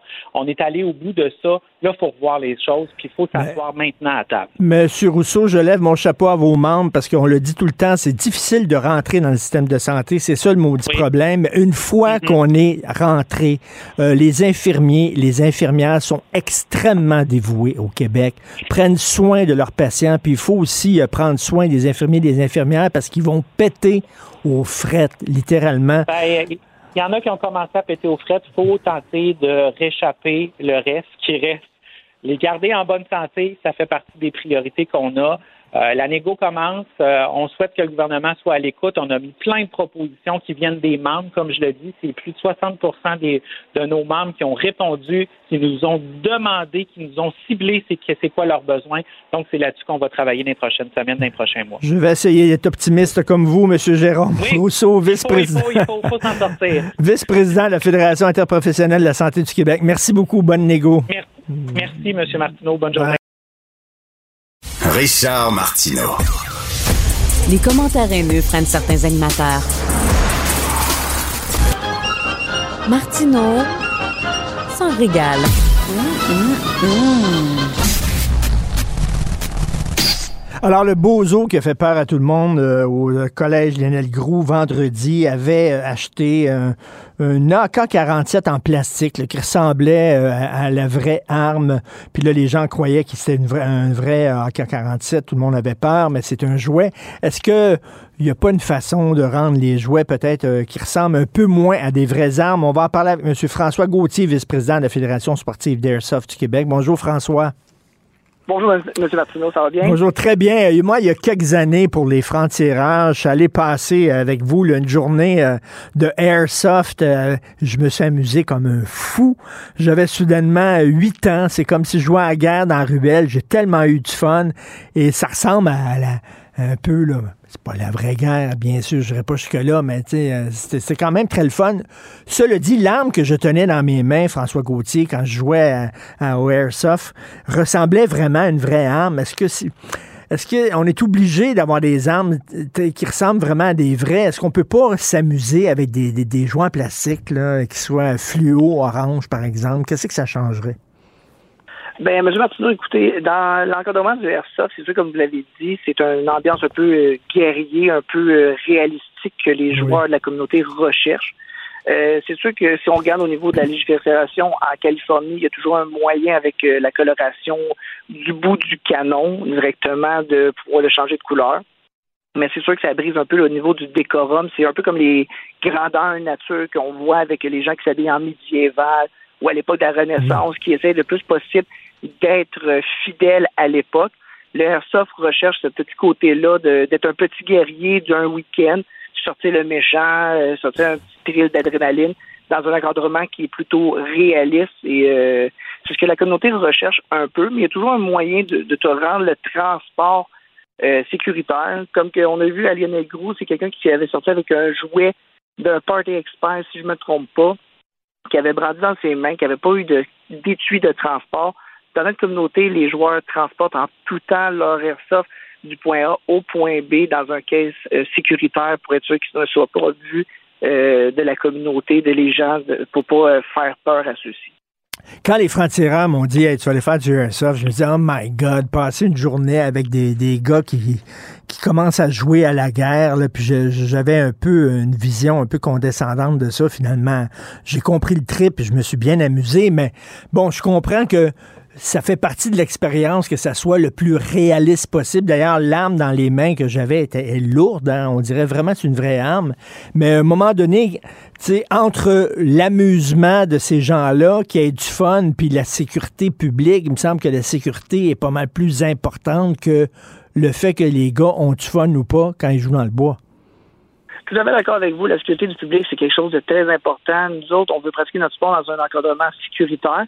C'est pour ça que euh, la Fédération sportive d'airsoft du Québec, lors du dépôt du projet de loi C21, on a fait plusieurs recommandations à propos de la réglementation au niveau de l'achat, d'avoir 18 ans et plus, d'avoir euh, une décharge de responsabilité au niveau de l'achat, être membre d'une fédération reconnue par le gouvernement avant de pouvoir se procurer un airsoft.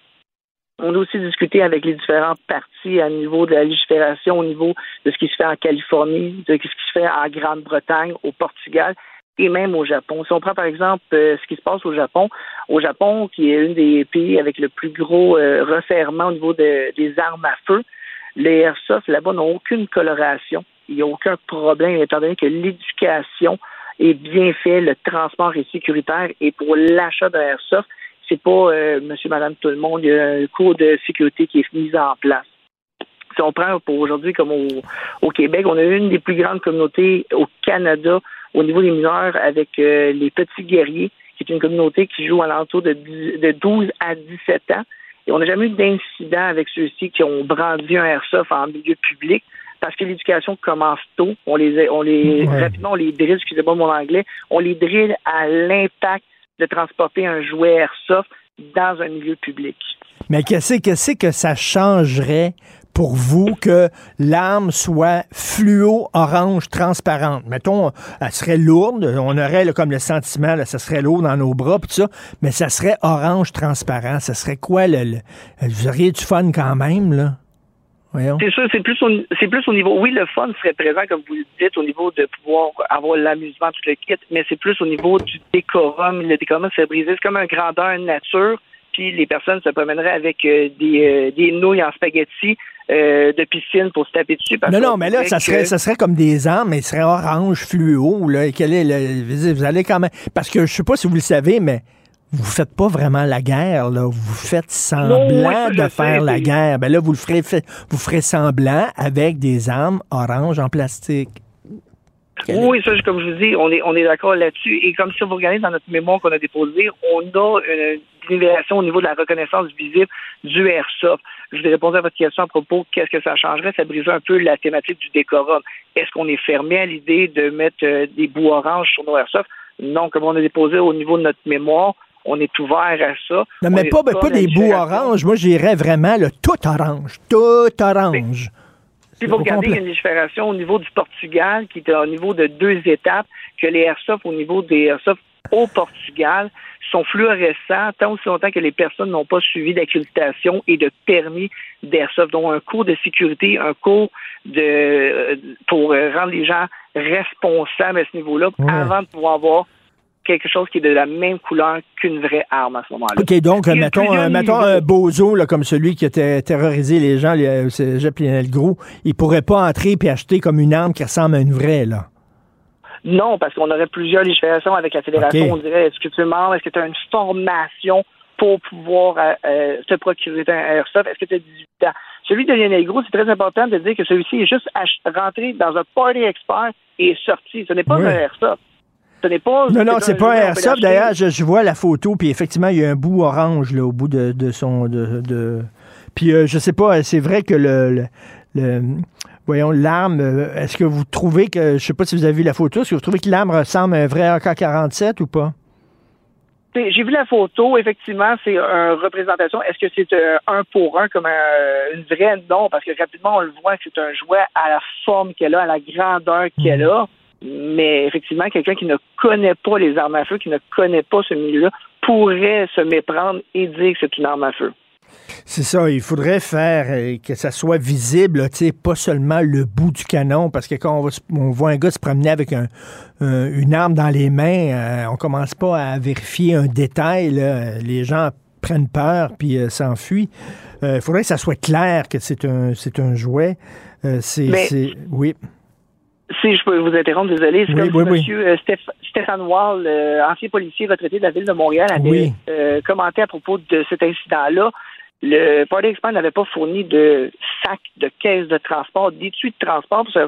Le client est prêt à acheter son costume, le, le fameux jouet AK euh, du Party Expert, et est sorti directement du Party Expert. Il n'y a pas eu d'encadrement, il n'y a pas eu euh, caisse, il n'y a pas eu de sac, il n'y a pas eu de moyen de transport. Puis à la Fédération, nous autres, on pousse énormément qu'on oblige un caisse transport à nos membres, on oblige que celui-ci soit dans un étui caché. Justement, si on aurait peut-être vendu aux, aux clients du Party Expert un étui, un sac, une boîte pour cacher celui-ci, on n'aurait pas eu le scandale qui s'est passé au Lionel Gros. On aurait peut-être évité ce déploiement-là pour un simple jouet acheté dans un magasin de costumes. Cela dit, François Gauthier, euh, je me suis bien amusé, comme je l'ai dit euh, il y a quelques années. Euh, ça, c'était l'été quand j'ai joué au Airsoft. Est-ce que vous avez des événements d'hiver aussi? Est-ce que vous Oui, faites la guerre oui, on l'hiver? On joue la guerre, on joue, on joue à la guerre c'est les quatre saisons. On joue à l'intérieur, on joue à l'extérieur. Les gens, des fois, aiment ça se promener en raquette. Euh, ski de fond, c'est une autre ambiance. Les gens essaient de recréer une immersion le plus possible réelle à la fidélité. C'est pour ça que je vous ai dit tantôt, on cherche un certain décorum. Donc, on se ramasse une gang de chums, une vingtaine, pour faire faire une expédition dans le bois, affronter d'autres personnes qui nous attendent dans le bois avec nos raquettes, nos skis.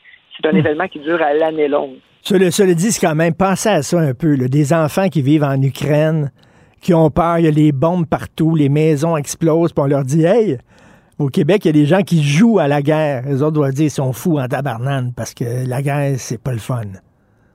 C'est sûr que la guerre, c'est pas le fun, mais nous autres, c'est un moyen un, peu pour souligner nos héros. Plusieurs d'entre nous ont des parents, amis, oncles, grands-parents qui ont servi dans l'armée. C'est comme un s'habiller un peu en costume de super-héros. On revêt l'idéalisation de gens qu'on reconnaît le sacrifice qu'ils ont fait dans ce décorum-là. Avant la guerre en Ukraine, celui-ci avait une très belle, euh, des beaux événements d'airsoft. Eux autres aussi, il y avait des beaux événements dans leur pays.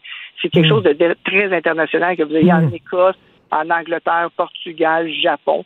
Des choses que malgré les, la guerre, c'est un décorum. Comme au Moyen Âge, on a eu beaucoup de massacres au Moyen Âge, mais encore aujourd'hui, on a des grandeurs nature qui pratiquent ça. C'est pas une reconnaissance de ce qui s'est passé dans le passé, c'est de vivre un thrill de quelque chose de réel qui s'est déjà passé, sans se mettre à risque parce que c'est un sport sécuritaire. Ben, tous les enfants ont fait ça, jouer à la guerre, puis jouer au cowboy pour aux Indiens dans la ruelle. On a tous fait ça, euh, bien sûr.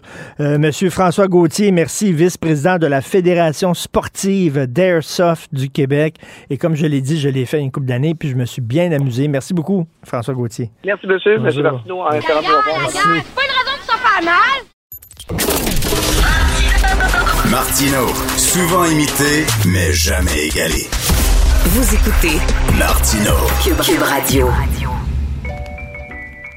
Je te rappellerai que 1,3 milliard, 44 milliards de dollars. c'est beaucoup, beaucoup d'argent. À partir de cet événement-là, il y a eu un point de bascule. Un directeur de la section argent, pas comme les autres. Yves Daou. Alors, Yves, les écolos disent c'est bien épouvantable l'étalement urbain. Ça n'a pas de maudit bon sens que les gens aillent vivre en banlieue. Ont-ils le choix? Ont-ils le choix avec le prix des maisons à Montréal? Écoute, juste te dire, il y a une étude, Richard, qui est sortie hier de Centraide, puis la Fondation du Grand Montréal, en collaboration avec l'Institut du Québec. Et tiens-toi bien, là, pour être, tu sais, on le sait, là, pour être abordable, un logement doit coûter moins de 30% des revenus bruts d'un ménage, y compris l'électricité. Or, sur l'île de Montréal, tu as 29 des ménages qui consacrent plus que 30% de leurs revenus au logement. Ça veut donc dire qu'ils sont en situation très précaire. Puis là, ce qui est fascinant, c'est que même quand tu regardes en dehors de l'île de Montréal, les prix, là, écoute, ils ont augmenté là, de façon drastique. À Saint-Hubert, là, juste te dire, en banlieue, ça a augmenté les loyers de 69% en cinq ans. Donc, ça veut dire que c'est... Le principe, c'est que c'est de plus, de plus en plus euh, pas abordable. Puis le problème, c'est que l'offre de logement est toujours euh, difficile. Écoute, dans l'étude, ils disent qu'en 2016 puis 2021, une famille qui avait un appartement de deux chambres euh, puis qui a changé de logement, là, il a fait face à une augmentation de 39% en moyenne. Donc, euh, c'est sûr là, que les couples qui vont être alloyés, et même probablement ceux qui sont propriétaires, on le dit souvent, tu sais, euh, quand tu rendu que tu as plus de 30% de ton, ton, ton, revenu va au logement, là, ça peut être aussi pour les propriétaires, hein, quand ton, ton prêt hypothécaire, tes taxes municipales, l'entretien de la maison, là, ça veut dire que aujourd'hui, avec l'inflation, c'est sûr que les gens n'arriveront pas si euh, ils sont obligés de dépenser plus que 30% de leur revenu à, à, se loger. Et hier, ma, euh, fille, ma, fille, de 23 ans est venue super à la maison hier, OK? Puis elle mm. vit chez sa mère, puis là, elle cherche un appartement, puis elle est allée, elle dit, papa, des trous. Elle, tu allé voir un trou, là, c'était tout croche, là. C'était dans un demi-sous-sol, presque pas de fenêtre, puis tout ça. C'était près de 800 pièces par mois c'est quand même, là, pour, un demi-sous-sol, un trou, là, elle dit, c'est comme il était mal entretenu, puis tout ça. Je dis, non, on va pas vivre là, là. Mais elle dit, je pense ben, que je vais, vivre, elle dit, je vais vivre chez maman encore pendant 10 ans.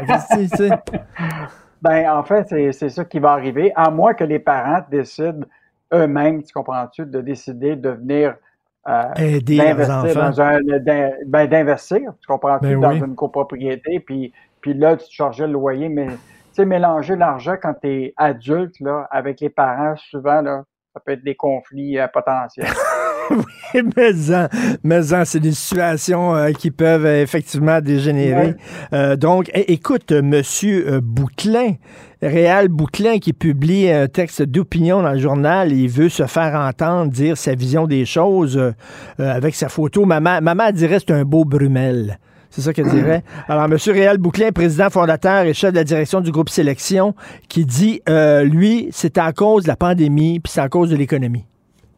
Bon, écoute, bon, là, évidemment, il y a deux versions différentes. D'abord, il y a une décision importante. Euh, Richard, hier, le juge Michel Pinsonneau a rejeté le plan de redressement qui était proposé justement par euh, le, le fondateur, M. Bouclin.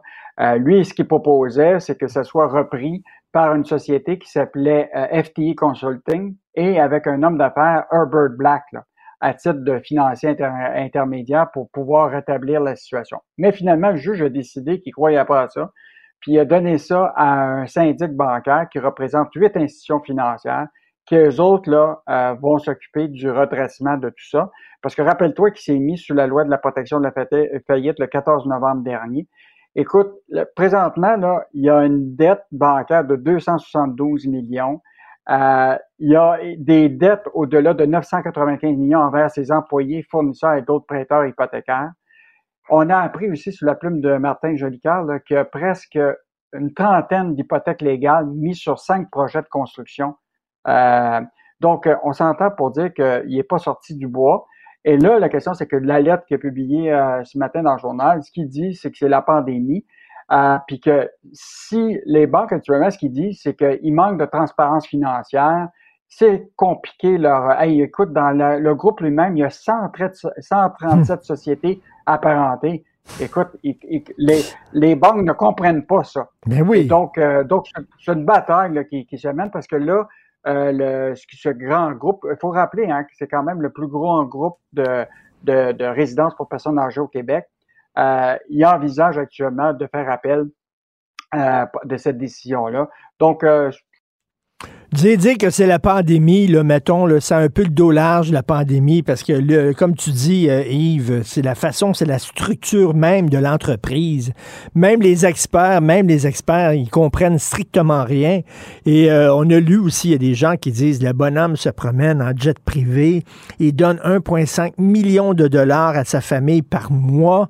Euh, bref, il y a plein de problèmes là, dans le groupe sélection. C'est pas seulement, c'est pas seulement la pandémie. Alors, merci Yves Daou. On se reparle demain. Martino. Le cauchemar de tous les woke.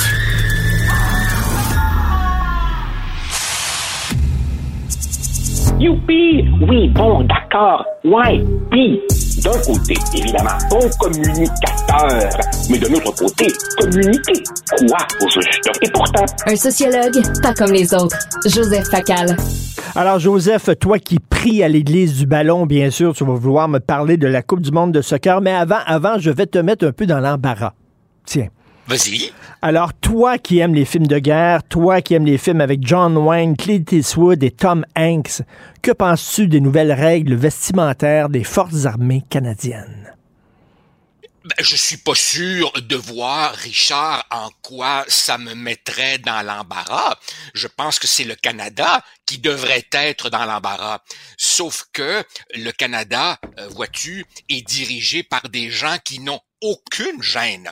Ils trouvent ça super cool. Moi, j'ai beau être un indépendantiste, j'ai quand même du respect pour l'armée canadienne et je pense que l'armée canadienne vient de perdre le, droit au respect légitime. En même temps, je te dirais, Richard, que dans, dans ce, dans ce wokistan qu'est le Canada, plus rien ne m'étonne. Peux-tu croire que je n'ai pas été si surpris que ça? Parce que je crois que l'aberration ne connaît plus de limites ici, et pour une raison très simple, n'est-ce pas, c'est que le Canada n'est plus un pays. Le Canada est une éprouvette dans un laboratoire dirigé par des apprentis sorciers qui s'amusent à essayer de voir jusqu'où on pourra aller le plus loin possible. Euh, alors évidemment, la question maintenant, c'est à partir du moment où plus rien n'est sacré, plus aucune règle ne compte, même dans l'armée, quelle est la prochaine étape? Qu'est-ce qui reste encore à déconstruire au nom du progrès? Je sais pas. Demande à Justin, mais plus rien ne m'étonne en absurdistan. Mais tu sais, moi, j'ai écrit en disant, regarde, moi, j'irai pas au front parce que je manque de courage. Je suis courageux avec mon crayon, mais euh, une arme dans les mains puis pouvoir euh, mettre le pied sur une mine, ça me tente pas. Euh, si quelqu'un est prêt à le faire, si quelqu'un est tellement courageux, veut servir son pays, qui porte du rouge à lèvres ou pas, entre toi et moi, s'il fait un job, s'il est correct, tu sais. Ben écoute, on peut, je présume, le voir comme ça, mais ce n'est pas euh, ma position mm. dans la mesure où l'armée est, et si tu veux, l'un des bras séculaires de toute nation souveraine euh, qui se respecte, et donc elle nécessite euh, euh, une légitimité, elle, elle nécessite aussi de carburer, de susciter un certain patriotisme, et tout ça, évidemment, ne va pas de pair avec l'immense éclat de fou rire qui va accueillir ce genre de mesures. Supposons justement que nous sommes au front. Richard, toi et moi, on est blessés, euh, on, vient de sauter sur une mine, on a une jambe à moitié déchiquetée, on appelle le walkie-talkie, on demande des secours et arrive quelqu'un maquillé avec une perruque puis des talons hauts pour nous secourir. Là. Excuse-moi, là, je, je me sentirais pas en confiance. Là, mais, mais, mais tu sais, bon, on a dit à un moment donné, euh, pas de femmes euh, dans les forces armées parce que ça va commencer à baiser dans les tranchées. Bon, après ça, on a dit pas de gays dans les forces armées, ça n'a pas de bon sens, ça va être contre l'esprit de corps. Finalement, il y a des gays, puis ça n'a pas changé grand-chose. Non, non, non, mais un instant, un instant, un instant, Richard. On ne parle pas ici euh, des gays ou on parle pas ici de quelqu'un qui, par exemple, euh, euh, euh, serait diagnostiqué comme souffrant d'une véritable dysphorie de genre, maladie qui existe et qu'il faut accueillir avec compassion et qui traverse un processus déchirant et assumé. D'accord, je m'attends quand même à ce que ces gens respectent l'uniforme, Forme. le décorum, les formes, tu vois. Ça, c'est comme, excuse-moi Richard, ça, c'est comme enlever sa casquette au stade de- devant l'hymne de- de- d'un pays. C'est, c'est le décorum, c'est la courtoisie, c'est le respect des institutions, c'est toutes que- sortes de ces valeurs médiévales qui font sentir Euh, vraiment que je vis le crépuscule de mon époque. Joseph, est-ce qu'on imaginerait Patrice Roy animer le bulletin d'information ou Jean-François Guérin, avec qui je parle tous les matins à LCN, en robe? en robe? Ben, moi, je- Est-ce qu'on imaginerait moi- ça à la télé? Moi, moi, je ne l'imagine pas, mais si tu me dis que c'est la prochaine phase de la glorieuse émancipation de Radio-Canada CBC, je te dirais que fou comme ils sont rendus, ça m'étonnerait pas. Et puis tu sais, tu sais Richard, très franchement, je peux me tromper, mais je crois que tout ceci va leur péter au visage. Là, là, là, je crois que à un moment donné, il y a un bon sens populaire qui va dire assez, c'est assez, et que la déconnexion, la déconnexion entre les élites qui, qui, qui prétendent gouverner le Canada et le peuple réel est devenue si abyssale que Écoute, ça, ça, ça peut pas durer. Je parlais, je, parlais, bien je, je parlais à un militaire euh, la semaine dernière qui me disait, écoute, les armes que nous avons dans les forces armées sont obsolètes, sont finies, sont pourries. Ça date de plusieurs années. Ça a l'air que les armes qu'on envoie aux Ukrainiens, c'est quasiment, c'est quasiment des mousquets. Tu comprends? Là? Ça n'a pas de bon sens. C'est des armes dépassées. C'est plus dangereux pour les Ukrainiens qu'autre chose. Est-ce que c'était ça l'urgence? euh? L'urgence, c'était de permettre le port du rouge à lèvres dans l'armée canadienne. C'était ça la grosse urgence. Et, et- et est-ce que tu te rappelles également ces reportages, il n'y a pas tellement d'années, sur les avions et les hélicoptères de l'armée canadienne qui étaient de véritables coucous volants? Mais nous sommes, nous sommes gouvernés par un professeur de théâtre qui joue à gouverner. Tout est apparence, tout est mise en scène, tout est représentation, et bien entendu, tout cela est alimenté par cette Hmm. idéologie qui voudrait nous faire croire tout, tout ce qui est uniforme et respect est un vieil héritage colonial passéiste. Euh, Ça donne ce que ça donne. Mais je crois que tout ça va finir par nous péter au visage. Joseph, est-ce que tu es déchiré ces temps-ci? D'un côté, tu es un passionné de soccer, tu manques aucun match. De l'autre, tu es un homme qui a les droits de la personne à cœur. Est-ce que tu vas boycotter euh, les- la Coupe du monde de non, soccer? Non, non, je ne boycotterai pas parce que le boycottage individuel d'un amateur ou même de dizaines de millions d'amateurs ne changerait rien au fait que l'événement est là. Pour tout te dire, Richard, tu sais bien que je peux rien te cacher. J'ai mis mon réveil matin à 4h55 du matin pour me réveiller et aller regarder Argentine, Arabie Saoudite. Ma blonde, évidemment, se lève trois heures plus tard, très raisonnablement, avec un café et me traite de maudit malade et je peux pas nier qu'elle a fondamentalement raison. Que veux-tu? C'est une passion. En même temps, une autre partie de mon cerveau reste lucide. C'est évidemment un scandale, mais tu sais, on, on vit tous avec nos contradictions. Et la vérité, Richard, la triste vérité est que l'argent achète tout. On en a une autre preuve. Et bon, je comprends très bien le dégoût, mais si on voulait boycotter, il aurait fallu faire ça des années avant. Richard, Richard, je me rappelle comme si j'y étais ma stupéfaction quand j'ai vu Joseph Blatter, à l'époque président de la FIFA, ouvrir l'enveloppe devant nous et nous montrer Qatar. Ben On oui. se disait, écoute, c'est un pays sans aucune tradition de soccer, désertique, sans infrastructure, médiéval à bien des égards. L'argent achète tout. Cela dit, cela dit, le tournoi est déjà là et il aura lieu, que ça me plaise pas. Et là, tu le président de la FIFA qui a euh, salué, euh, qui a louangé le Qatar en disant ils sont fantastiques. Écoutez, pour construire leur stade, ils ont fait venir des, des travailleurs immigrants étrangers. Mais quelle ouverture! Gianni, Gianni, Gianni Infantino fait partie, Gianni Infantino, euh, le nouveau secrétaire, le nouveau président, fait partie de la même gamique, du même dîner de du même festival de Tartuffe que tous ses prédécesseurs. Ultimement, tout ce qui reste, c'est la joie du ballon rond et du plus beau sport du monde sans se fermer les yeux sur sur ces horreurs-là. Je, je- je dois ajouter, Richard, si tu me laisses deux minutes, Oui. ce matin, ce matin, un de mes, mes amis m'a envoyé un, un- extrait de livre que j'ai pas encore eu le temps de, de, de lire, mais qui parle justement de, de, de- du soccer. Tu te rappelles, tu as, tu as souvent toi-même écrit une chronique, des chroniques en disant que le nouveau débat qui agite le monde, c'est pas tellement la gauche contre la droite, ce sont les anywhere, les élites mondialisées versus les somewhere, Somewhere. les les gens qui croient encore à un ancrage local.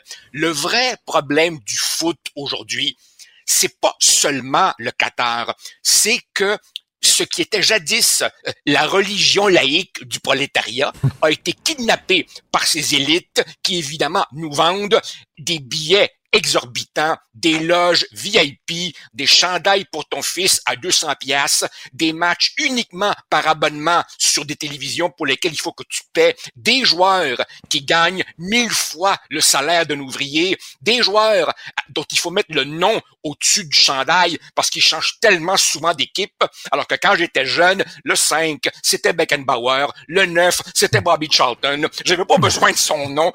Tout le monde les connaissait. Tu sais, comme Jean Béliveau, toute sa carrière avec le Canadien. C'est fini cette époque-là. Et le peuple, qui n'a même plus les moyens de rentrer dans un stade en Europe ou en Argentine ou au Brésil, il est en tas, trois petits points. Et c'est ça. Le, Mais- le, le, le, le- le vrai problème qui guette le sport, on veut tellement faire du cash qu'on oublie ceux qui le font, ceux qui le font vivre depuis 150 ans. Joseph, Joseph, c'est la même chose pour le showbiz. Hein?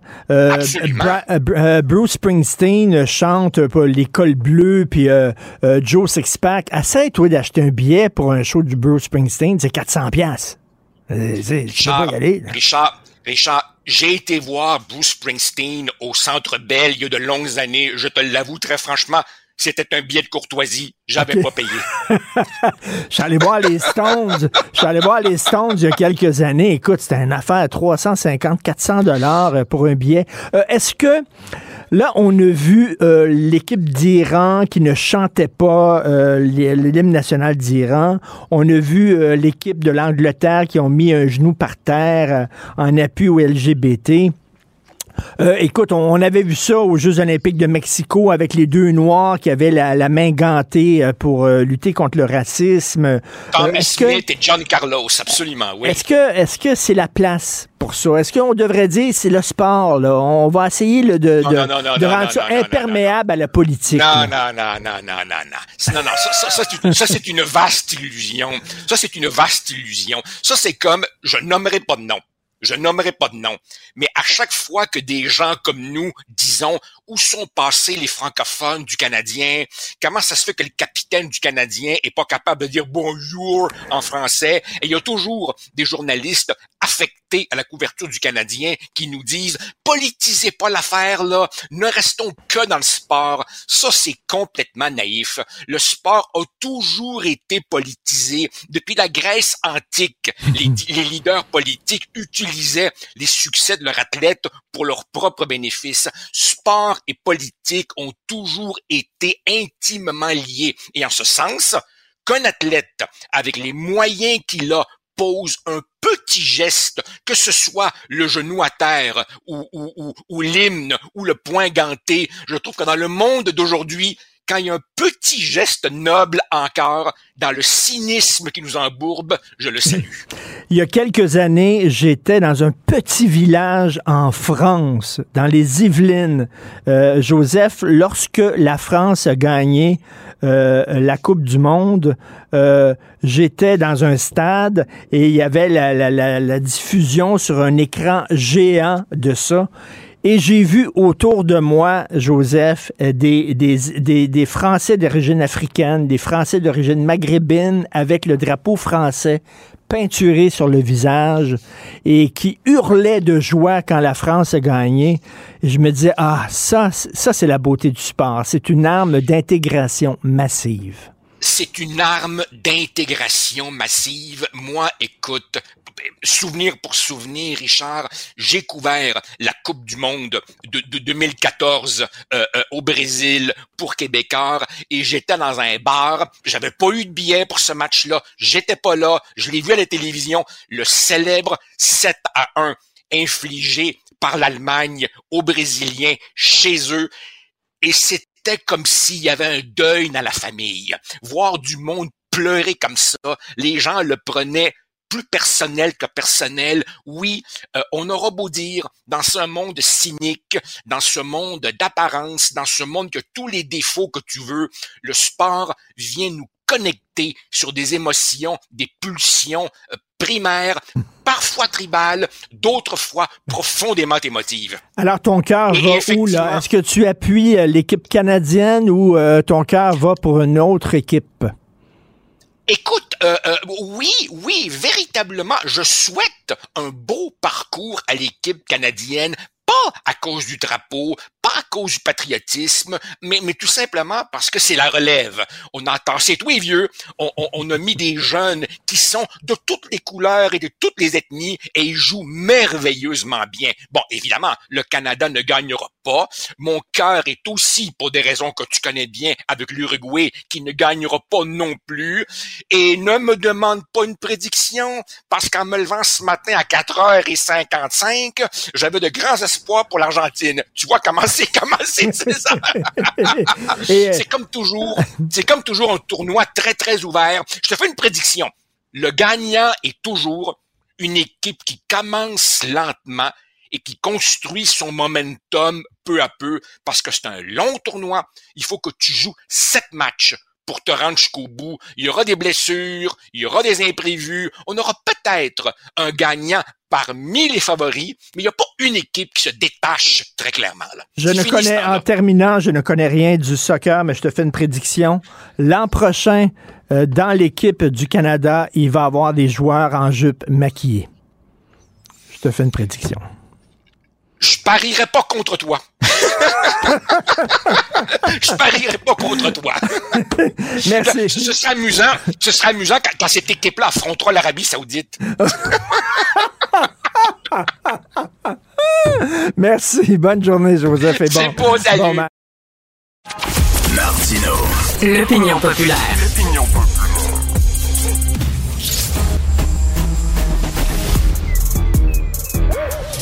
Mathieu Bocoté. Il représente un segment très important de l'opinion publique. Richard Martineau. Tu vis sur quelle planète? La rencontre. Je regarde ça et là, je me dis, mais c'est de la comédie. C'est hallucinant. La rencontre. Bocoté. Martineau. Alors, Mathieu, je te demande souvent, t'es pas découragé des fois des Québécois, des francophones? On s'en est parlé hier, je t'ai posé la question hier. Euh, et là, euh, la chronique de Guillaume Saint-Pierre, c'est la commission sur l'état d'urgence, à savoir est-ce que le gouvernement Trudeau euh, utilisait une loi trop sévère pour désengorger la ville, la ville d'Ottawa qui était pognée avec des militants liberté. Bon, euh, donc, euh, ça fait cinq semaines que ça dure, que euh, cette commission-là. Il y a eu 60 témoins. Et hier, il y a trois témoins francophones, des gens haut gradés du SCRS, Service de renseignement canadien, qui parlaient devant un juge francophone, le juge Paul Rouleau. donc, quatre francophones qui parlaient ensemble en anglais. Ils ont choisi, ils avaient le choix, ils pouvaient témoigner en français. Ils ont choisi de témoigner en anglais. Ça te dit quoi? Ben, ça nous dit ce qu'est le Canada. si je peux me permettre, il y a une différence. Les, francophones qui évoluent dans l'espace public fédéral, dans le cadre fédéral, dans l'appareil fédéral, et plus encore dans les, trucs comme le SCRS et ainsi de suite, mais les, francophones qui évoluent dans l'environnement de l'État fédéral et dans l'État fédéral dans ses franges les plus régaliennes. Donc régalienne, c'est l'armée, c'est les services secrets, tout ça. Ben, ils, ils évoluent dans un environnement anglicisant un environnement assimilateur et c'est un environnement qui transforme les francophones en anglophones. Et ça, c'est pas surprenant. C'est, je dirais, c'est toute la différence, en fait, entre d'un côté le Québec où, bon, on se bat, ça va pas très bien, mais on a un poids démographique, on contrôle un État dont la norme est le français. Alors qu'à Ottawa, quoi qu'on en dise, euh, quand on veut progresser, quand on veut évoluer, quand on veut avoir une belle carrière, eh bien, il faut basculer vers l'anglais. Et là, qu'est-ce qu'on voit? Ben, on voit des francophones qui ont intériorisé eux-mêmes le fait que leur langue maternelle, leur langue euh, au présent première, n'est plus finalement qu'une langue domestique, on peut l'espérer, euh, qui, qui parlaient peut-être avec leurs proches, leurs cousins, leurs tantes, et ainsi de suite, mais ce n'est plus la langue de la vie publique. Donc tout ce qu'on voit là, c'est une intériorisation par les, les, les ce qu'on appelait autrefois les francophones de service. Hein. Les francophones de service, ceux que que Bernard Landry appelait, appelait des francophones. Donc, les, les, francophones du de service dans l'État fédéral, ils ont basculé. Ils sont déjà dans le Canada d'après, le Canada qui est un pays bilingue de langue anglaise. Et pour moi, donc, le comportement de ces gens n'est pas représentatif des Québécois, il est représentatif de ces francophones assimilés, canadianisés, anglicisés à l'intérieur de l'appareil fédéral et plus encore dans ces instances d'anglicisation. Un petit, un petit clin d'œil, euh, Marcel Chaput. Marcel Chaput, c'est un des fondateurs du mouvement indépendantiste moderne. Et il avait, euh, il travaillait pour le ministère de la Défense euh, fin des années 50, début 60 comme chimiste. Et il racontait, il racontait que l'armée canadienne est probablement, il disait ça à l'époque, un des espaces d'anglicisation les plus actifs au Canada. Eh bien, ça n'a pas changé avec le temps. Ça ne change pas non plus quand on touche la haute fonction publique fédérale, les services secrets et ainsi de suite.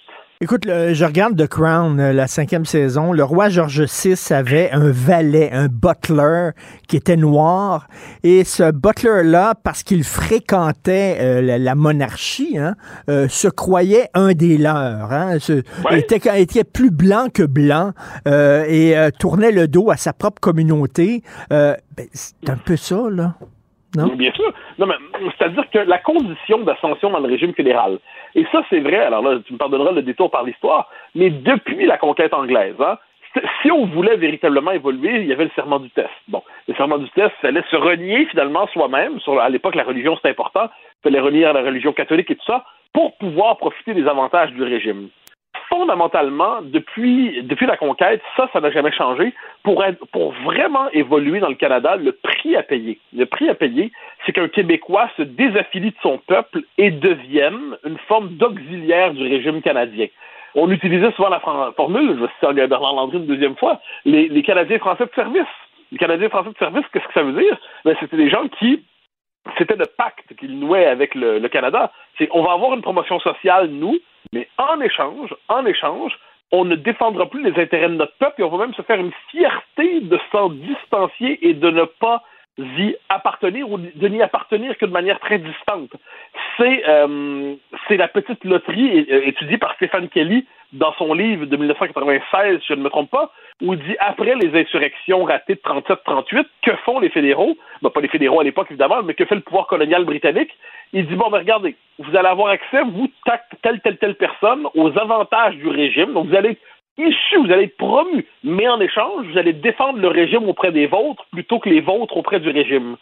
Et ça se poursuit jusqu'à aujourd'hui. Pourquoi Lisez dans son livre Le tricheur et le naufrageur raconte, c'est assez fascinant, comment, euh, au, milieu de, au début des années 90, avec la crise de Meach, l'essentiel des fédéralistes québécois du Parti libéral sont à peu près mentalement devenus souverainistes. Ils constatent que ça ne fonctionnera pas, le Canada ne fonctionnera pas, c'est réglé, le Québec est condamné à y perdre.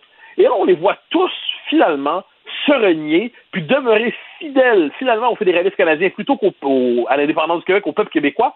Pourquoi? Parce que chacun comprend que son intérêt professionnel est intégré dans une structure de domination liée au régime canadien, qui est le Parti libéral, que sont les partis libéraux. Ils sont intégrés à l'élite financière de Montréal, à l'élite économique de Montréal. Et puis, le prix à payer pour rester dans cette élite-là, encore une fois, c'est la désaffiliation. Donc, il ne faut pas se surprendre. C'est la nature même du régime que de détourner une partie de nos élites pour les retourner contre notre peuple. Mais on est niaiseux parce que le juge Rouleau le dit, là, vous avez le droit de témoigner en français. Et ces trois-là ont décidé, et personne ne les forçait de témoigner en anglais. Je veux dire, Christy, on est en train de scier la planche sur laquelle on est assis, littéralement, là. On ah, est ben niaiseux. Et, Mathieu, Mathieu, Mathieu, si Michael Rousseau euh, euh, euh, ne pas parler, ne même, pas fait un effort pour parler français pendant 14 ans, c'est parce qu'il savait que quand il y a six francophones autour d'une table, puis que lui arrive et s'assoit, tout le monde va se mettre à parler anglais. On est niaiseux comme ça. Alors ça, je t'entends sur l'argument, c'est-à-dire le, la raison pour laquelle c'est possible de vivre au Québec sans parler français, euh, c'est simplement parce qu'on est dans une logique d'accommodement permanent. On, se fait une fierté dès qu'on entend un accent de dire Oh, ben, moi, je parler anglais pour prouver que, que, moi aussi, je maîtrise la langue du dominant et du conquérant. Euh, je, je, maîtrise la langue du maître. Bon, ça, ça c'est vrai. Ensuite, ensuite, c'est aussi, c'est pour ça que là-dessus, on reprend notre conversation d'hier sur doit-on blâmer ou, ou pleurer les Québécois? Ben, c'est aussi l'évolution démographique du Québec depuis euh, depuis 95. Je veux dire, qu'est-ce qui arrive quand on a une, une migration qui augmente, qui augmente, qui augmente, puis qui elle, elle est soit anglo, anglo- anglophone ou anglotrope, ou à tout le moins elle n'est certainement pas intégrée à la majorité historique francophone. Ben, tu crées les conditions démographiques pour ne pas avoir à fonctionner en français. Tu peux fréquenter la ville de Montréal sans rencontrer les francophones.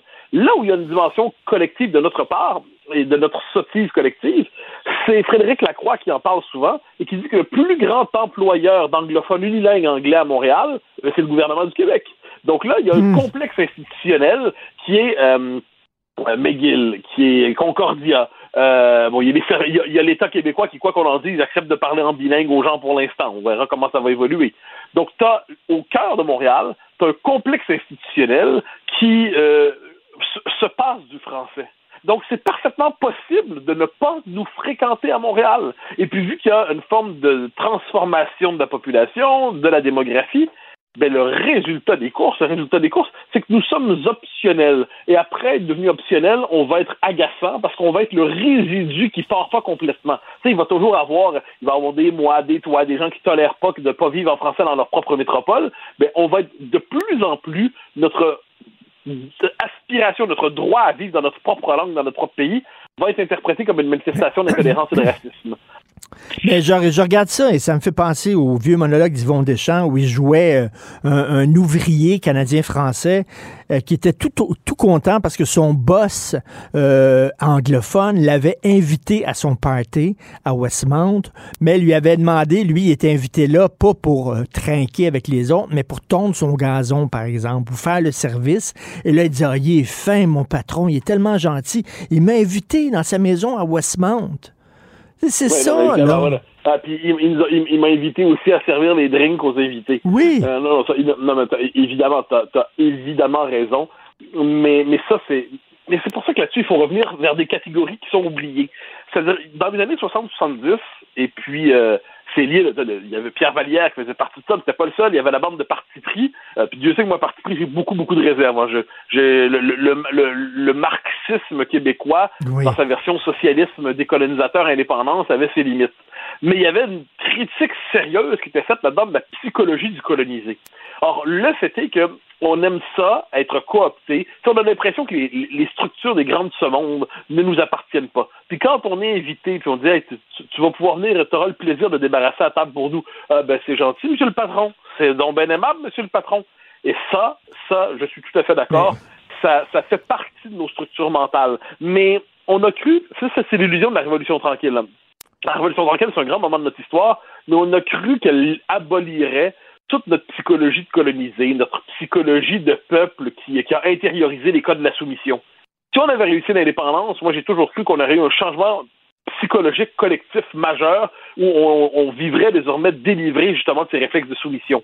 Mais puisqu'on a échoué l'indépendance, eh bien, tout ce qu'on avait cru surmonter avec la Révolution tranquille se réactive aujourd'hui. Ça se réactive comment? Mais ça se réactive justement dans les vieux réflexes de soumission, modernisés dans leur forme, hein, modernisés dans leur expression. Ça c'est plus exactement le, le, le- le Beaver Club de, de, Oui. de- de Falardeau, Mais- mais, c'est les mêmes réflexes qui se réactivent, mais aujourd'hui dans le langage de la postmodernité et de l'inclusion. Mais je suis content que tu parles de Falardeau parce que toute sa carrière, toute sa vie, Falardeau a lutté contre ce réflexe de coloniser. Tous ses films tournaient autour de ça.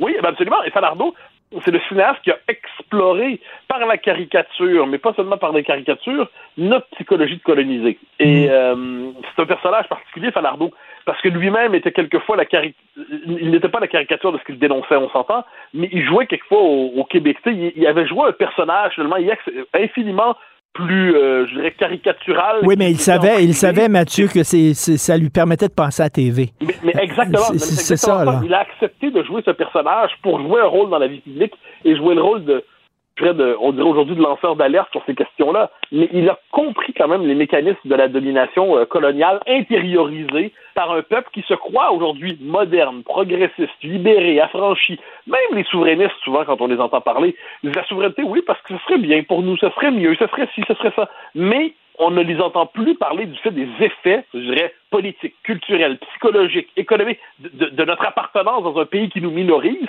On dirait qu'eux-mêmes ne font plus la critique du régime. Eux-mêmes ont oublié qu'on a, à tout le monde, on a déjà été colonisé, puis ça a laissé des traces dans la conscience collective. Donc c'est comme si euh, c'est le fantasme de la société normale qui se donnerait juste l'indépendance comme la frise sur le Sunday. Mais c'est pas ça. Je veux dire, le cadre dans lequel on évolue est un cadre qui nous euh, qui nous abîme collectivement. Puis un Mhm. qui est un- parmi les meilleurs analystes de la chose au Québec, c'est le directeur de l'Action nationale, Robert Laplante, qui place ça au cœur de ses analyses dans chacun de ses édito- éditoriaux dans l'Action nationale. Il montre les effets sur la cohésion nationale, sur la psychologie nationale, sur la culture nationale de notre appartenance à un régime qui nous écartèle, qui nous divise en nous-mêmes et qui nous nie. C'est passionnant, mais il faut, faut les lire. C'est des auteurs un peu laissés de côté aujourd'hui. Mais en tout cas, c'est une situation qui est très triste. En terminant, tu me fais rire ce matin parce que tu parles de cette photo du militaire euh, canadien qui chantait l'hymne national du Canada lors d'un match sportif et que, bon, il, a- il portait du vernis à ongles. Et tu disais, j'avais l'impression de voir une photo de Jay du Temple. oui, parce que moi, moi, je, vois l'évolution de, de du Temple. La prochaine étape, ça va être ça. Donc, j'ai eu ce moment, ce moment à- amusé, donc j'ai confessé mon amusement. Et en, terminant cette fois-ci, euh, euh, félicitations, tu as cassé la baraque. Euh, Ton entrevue à CNews, ta rencontre samedi avec Éric Zemmour, je pense que tu as pété l'audimat. Oui, comme ils disent, comme ils disent en France, on a pété les audiences. Mais euh, oui, oui, c'était. c'était- En fait, c'est que Zemmour, c'est particulier parce que c'est un on l'aime ou non, ça c'est une autre question. Mais très souvent, les gens l'invitent simplement pour jouer à, à une espèce de duel. Genre, l'intervieweur l'invite pour être, dire, je vais être celui qui va terrasser Zemmour, qui va le puncher, qui va ci, qui va ça. Moi, à chacun sa méthode d'interview. Hein. Puis je dis pas que la mienne est meilleure que d'autres, mais moi, quand j'interviewe les gens, c'est pour leur donner l'occasion d'exprimer leur point de vue. Ensuite, les gens décideront ce qu'ils en pensent ou non, euh, ce qu'ils en pensent ou en bien ou en mal. Donc Zemmour, quand il développait son propos, j'étais pas toujours là à l'interrompre en disant oui, oui, oui, mais ça, oui, oui, oui, mais ça. Je, je lui laissais terminer. Pourquoi est-ce qu'il y a des gens qui t'ont euh, accusé d'être trop complaisant, quoi? Non, non, pas spécialement. C'est juste que je, je, je constate que les, les retours, comme on dit, que j'ai eu, c'est que plusieurs personnes me disaient ben merci parce que vous l'avez laissé parler. Bon, euh, bon, oui, non, c'est vrai, le tort quotidien, euh, le, le quotidien m'a re- reproché d'être trop complaisant, mais je m'en fiche complètement. Je quotidien, c'est le dernier de mes soucis. Mais, mais cela dit, je pense qu'en général, quand on interviewe des gens, ça dépend, ça dépend le contexte. Il y a des interviews qu'on peut dire que c'est des hot seats, c'est serré. Mais moi, je crois que quelquefois, ça vaut la peine juste de donner le temps aux gens de répondre. Qui sait, ça pourrait nous intéresser. En tout cas, bravo, hein, ça, a vraiment, euh, ça a vraiment pété l'audimat. Merci beaucoup, Mathieu Bocoté. À demain. Merci, bye bye. Pour une écoute en tout temps, ce commentaire de Mathieu Boccoté est maintenant disponible sur l'application Cube ou en ligne au cube.ca. Tout comme sa série Les idées mènent le monde, un balado qui met en lumière, à travers le travail des intellectuels, les grands enjeux de notre société. Cube Radio. Martino. Sa vulgarisation est d'une grande clarté. La controverse adore Richard. C'est comme ça.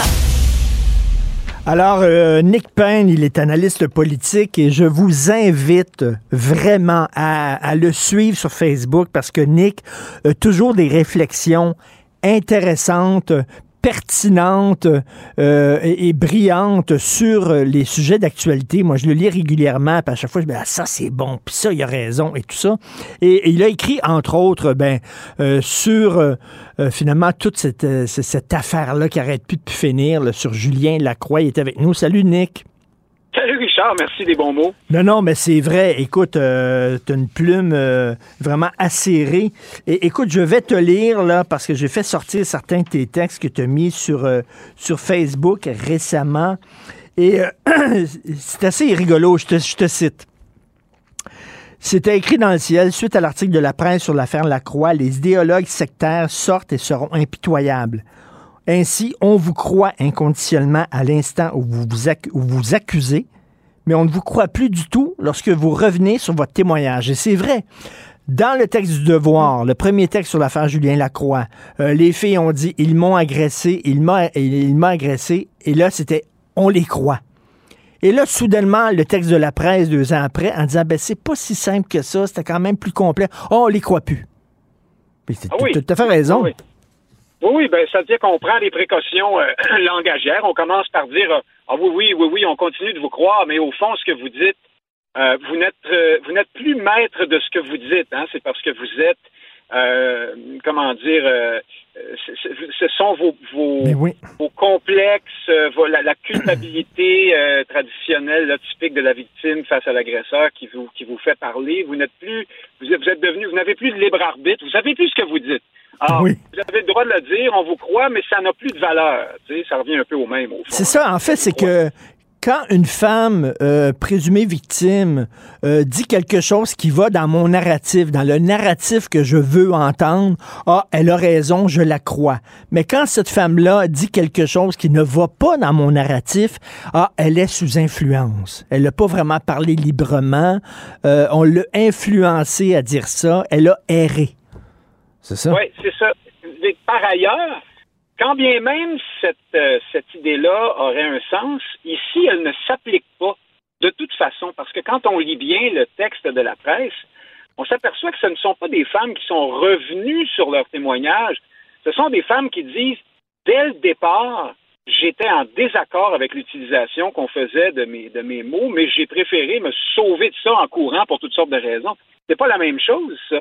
C'est pas des femmes qui, avec le temps, euh, perçoivent leur agresseur différemment ou quelque chose comme ça. C'est pas ça du tout. C'est, mais on, on est à une période, Richard, où le, comment dire, la pensée, euh, le, le- le corridor de la pensée raisonnable, mitoyenne, qui fait la part des choses, est tellement, c'est tellement tassé du côté woke, là, qu'on on, on en perd la capacité de, de regarder la réalité puis de la nommer. Puis ici, franchement, ce qu'il faut dire, c'est qu'on n'est plus du tout dans euh, dans la chronique de la de, de la de la cause très très noble, importante et urgente de la lutte aux violences faites aux femmes.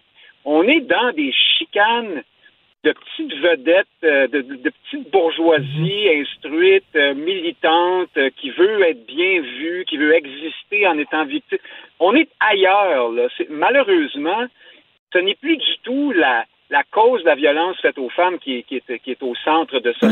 Elle est instrumentale là-dedans. Peut-être que c'est un point de départ, euh, mais à- au mieux, cette cause-là n'est pas très bien servie, à mon point de vue, par toutes ces affaires-là. Puis Non.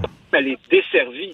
Et c'est très drôle parce que la presse donne la parole à des femmes et là, on dit, ah, c'est un texte féministe.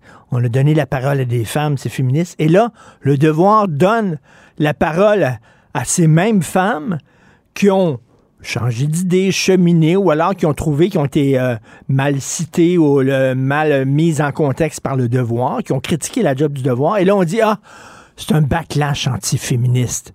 Mais c'est des femmes qui parlent. Ouais, ouais, ben oui, mais c'est ça, mais c'est pas un backlash, c'est pas un c'est pas le féminisme là qui essuie une défaite directe ici, c'est c'est la bêtise. C'est plate là, mais on n'est pas devant des démarches intellectuelles rigoureuses et, euh, intelligentes. Là. C'est, c'est, ça. Mais je parle pas de la démarche de ces femmes-là. Hein. Je parle notamment, on a eu un peu de difficulté à le dire, mais la démarche de la journaliste du devoir, à mon point de vue, pose problème à, à bien des égards et on sent qu'elle a été teintée par cette idéologie du on vous croit. Alors, à partir du moment où on doit croire tout ce que le monde dit, euh, quel que soit le contexte et sans possibilité pour les personnes accusées de se défendre minimalement, ben là, on peut arriver à des, à des extrémités comme celle-là. Puis à partir du moment où on dit aussi euh, la fille qui s'est faite euh, voler un baiser sur la bouche au coin de Christophe Colomb et Mont-Royal en pleine heure de pointe, c'est une fille qui a subi un- une agression sexuelle grave. Euh, ben là, après, à partir de, de, prémices viciées comme celle-là, on peut te construire un récit accablant puis, puis bousiller la vie et la carrière de quelqu'un comme ce pauvre bougre euh, de la Croix que je, que je ne tiens pas à défendre par ailleurs. Moi, j'étais pas là, j'ai pas vu ce qu'il a fait, mais il me semble que ça sentait dès le départ cette histoire-là la, les, les rivalités euh, post-adolescentes et le militantisme qui veut un peu trop fort, là, puis qui est prêt à ratisser un peu trop large pour arriver à ses fins. Écoute, euh, au- aujourd'hui, Sophie écrit sur l'affaire Fred Dubé. C'est la nouvelle, euh, la nouvelle cible là, euh, euh, en disant que bon, il y a des allégations d'inconduite sexuelle visant Fred Dubé, qui est un humoriste, écoute, que je ne porte pas dans mon cœur parce que je trouve que c'est un salaud, c'est un minable, il arrête pas de- d'intimider euh, euh, Sophie et moi. Cela dit, Sophie quand même défend le principe de présomption d'innocence, même pour un gars comme Fred Dubé. Et là, c'est rendu qu'il y a une fille qui a couché avec Fred Dubé, puis là, elle écrit qu'elle a couché avec, puis elle avait ses menstruations. Puis tu sais, le petit tabarnouche, tu sais, vraiment, là. On Ah est non, rendu là, là. en- Ensuite, le, ensuite, le gars répond. Alors, Dubé a publié Mais oui. à son tour pour dire, ben là, elle m'a demandé de... J'ai demandé si je pouvais mettre un condom. Elle a dit oui. Puis là, on rentre dans des détails qu'on veut Écoute, pas savoir. là. Mais c'est ça que je te dis. On est, on est ailleurs. On est devant... On est au confluent de plusieurs travers là, de, de, de l'ère woke. C'est-à-dire, d'abord, la- l'appel à, à se dire victime pour exister, hein, pour être pour être dans le coup. Le, le conformisme aussi est très important. Tu sais, on l'a pas beaucoup dit, mais le- l'expression moi aussi en elle-même comporte une part de conformisme très forte. C'est-à-dire, moi aussi, ça m'est arrivé. Je suis dans le groupe, je suis pareil comme vous et je prends part à la grande marche, mais on a un peu oublié la rigueur en, en chemin, évidemment. Euh, donc, c'est ça. Il y, a, il y a le conformisme, il y a l'étirement des concepts jusqu'à l'absurde pour pouvoir y inclure toujours plus de monde. Si bien qu'aujourd'hui, euh, je, je me répète, mais c'est ça, un clin d'œil est un viol parfois. Alors là, les vrais agresseurs et les vraies causes graves, parce que la notion de gravité et de- et d'échelle de gravité dans les crimes, même dans les agressions sexuelles, ça existe. Et là, elle est complètement euh, congédiée dans le. dans Ben c'est ça, parce que là, tu as tout à fait raison, on a perdu euh, la nuance euh, et la hiérarchie. On met tout dans le sac. là. Il y a un gros sac maintenant qui est écrit agression sexuelle et ça, ça implique des viols, comme ça implique des blagues déplacées, des cruises lourdes, des regards insistants, etc. Mais c'est pas vrai que c'est toutes des agressions. On a perdu le sens de la nuance totalement, là. Absolument. Et quand on dit ça, Richard, moi, ça, me- ça me coûte. Je me pile un peu sur le cœur pour dire ça parce que je sais très bien que les vrais crapules, les vrais violeurs, les vrais agresseurs se servent de ces, de ces excuses-là pour justifier leurs actions. hein. En disant, ben oui, mais je pensais qu'elle qu'elle voulait ou qu'elle m'a fait un clin d'œil, que ça voulait dire oui. Il faudra toujours rester conscient du fait que cette cause-là, elle est grave, elle est urgente et il est tout à fait vrai que les femmes euh, sont, en position de vulnérabilité euh, dans, les, dans les rapports hommes-femmes. À ce jour, ce n'est pas réglé, cette affaire-là. Mais euh, on, est, on est. Une autre observation que je fais face à tout ce débat, tout ce vacarme autour de moi aussi, de, du wokisme de façon plus large, c'est qu'on est à une époque où la, jeunesse militante est, est très, très lourdement surreprésentée dans le débat public. Elle, Mmh, elle, mmh. elle a un poids anormal sur, sur le, le, le, le- menu de ce dont on va discuter euh, publiquement parce que euh, c'est la révolution nu- numérique qui intervient. Les jeunes sont beaucoup plus présents largement là, sur les réseaux sociaux, maîtrisent mieux les technologies, s'en servent mieux. Ça fait partie d'eux, ils vivent avec ça plus que, les, que leurs aînés. Et parmi les jeunes, ben là, les jeunes militants arrivent avec des cabales euh, binaires, euh, frondeuses, mal, euh, pas équilibrées, tu comprends, motivées par toutes sortes de, ra- de raisons, qui ont, qui ont en fait les travers de la jeunesse. La jeunesse n'a pas que des Hmm. travers, mais parmi ces travers, il y a le man- parfois le manque de recul, euh, la quête d'absolu, euh, l'énergie frondeuse et fonceuse, parfois même une sorte de manque d'empathie qui vient de, Et- du fait d'un peu moins d'expérience euh, de la vie. Et, et- Alors, et d'ailleurs, dans un, dans un de tes textes très intéressants, Nick, euh, tu permets que je t'interrompe, là, c'est que tu, tu, tu écris justement, parce que dans le cas de Fred Dubé, par exemple, là, lui, c'est un, c'est un humoriste d'extrême gauche. là. Il a déjà dit qu'il fallait lancer des briques dans les vitrines des banques. là. C'est un, c'est un woke de chez woke. Et là, lui est, est, est- est pointé du doigt par les woke, par sa gang. Et là, tu as écrit sur Facebook que ces jeunes qui rêvent d'un monde éminemment moral, ils sont en train de s'entre-canceller entre eux jusqu'au dernier dans un grand feu d'artifice burlesque. La révolution est en train de dévorer ses propres enfants. Ben, évidemment, c'est ça qui est en train d'arriver. C'était écrit, euh, écrit dans le ciel, puis on aurait dû le savoir dès le départ. Euh, à partir du moment où, euh, comme je le disais tout à l'heure, tu élargis sans arrêt les catégories infamantes pour, pour montrer ta vertu, à un moment donné, tu vas tomber toi-même dedans. Euh, si, si tout est tout est un viol, tout est du racisme, tout est une agression, tout est transphobe, je, je, je grossis le trait, mais c'est quand même un peu ça. Ben là, un, un, beau jour, tu vas être le violeur, le transphobe, le raciste de quelqu'un d'autre juste à côté de toi. Euh, mais tout ça se passe dans le microcosme euh, artistico, euh, universitaire, bourgeois. La question qui se pose, c'est est-ce que vraiment, dans ce cas-ci, la, la, cause de la lutte contre les violences faites aux femmes est, est, est bien servie? Ben non, parce que, parce que moi, moi j'ai lis même plus ces histoires-là. Je suis tellement écœuré des chicanes. Là, non, mais j'ai dit ça, mais non, mais tu dis ça. Puis là, ils se répondent sur Facebook, sur Instagram, puis tout ça. Tu dis, t'as boire, les enfants. Réglez vos affaires dans une cour de justice, point final. Ah, on les croira plus. C'est ça qui est déjà en train d'arriver. Euh, et, et, et donc, par conséquent, à travers ça, les vraies histoires graves vont passer à travers les mailles du filet, si tu veux. Euh, c'est-à-dire qu'elles vont être moins traitées comme elles devraient, comme elles devraient l'être, parce qu'on aura crié au loup euh, trop souvent alors que c'était, c'était pas vrai. Alors il y, a il y a non seulement une sorte de lassitude qui s'installe, surtout pour euh, les générations dont la mienne et la tienne, Richard, la mienne suit la tienne de pas mal proche, je te dirais, mais pour nous, tu sais, il y a là-dedans le retour de toutes sortes de, de de lubie euh, d'extrême gauche qu'on avait congédié, qui s'était qui s'était avéré euh, tantôt euh, contre-productive, tantôt dangereuse, tantôt inutile, des espèces de combats un peu nono, qui là tout à coup nous reviennent comme si on était amnésiques. Tu sais, les, les, les, je sais pas, là, je te choisis ça au hasard, les femmes qui pensent que le, le soutien-gorge est un complot patriarcal, ça vaut la peine de faire des manifestations. Tu sais, on a ri de ça dans les années 70, 80. Ben oui. Pas juste les hommes. C'est pas le patriarcat qui avait triomphé contre ça, c'était les hommes et les femmes. La société en général a dit, bon, écoutez, là, ça, ça va un peu trop loin, on n'a pas besoin de ça pour faire progresser. Et là, ça revient comme si ça venait d'être inventé, puis comme si c'était la meilleure invention depuis le pain tranché, puis que l'avenir de la gauche était là. Mais non, on perd notre temps avec ces affaires-là. Tout à fait, tout à fait. Écoute, on aurait pu se parler aussi. Ben tiens, est-ce qu'on a le temps encore? Oui, rapidement. Ce qui se passe dans l'armée avec les nouvelles, les nouvelles règles vestimentaires. C'est intéressant parce que là, c'est un clash entre l'armée qui dit l'individu ne compte pas. Hein, quand tu rentres dans l'armée, tu te fonds dans un groupe, c'est l'esprit de corps, c'est la collectivité. Euh, et, de l'autre côté, ben on vit dans une société de plus en plus individualiste. Euh, je veux que vous respectiez euh, mes allergies, mes habitudes alimentaires, ma religion, ma vision de mon genre et tout ça.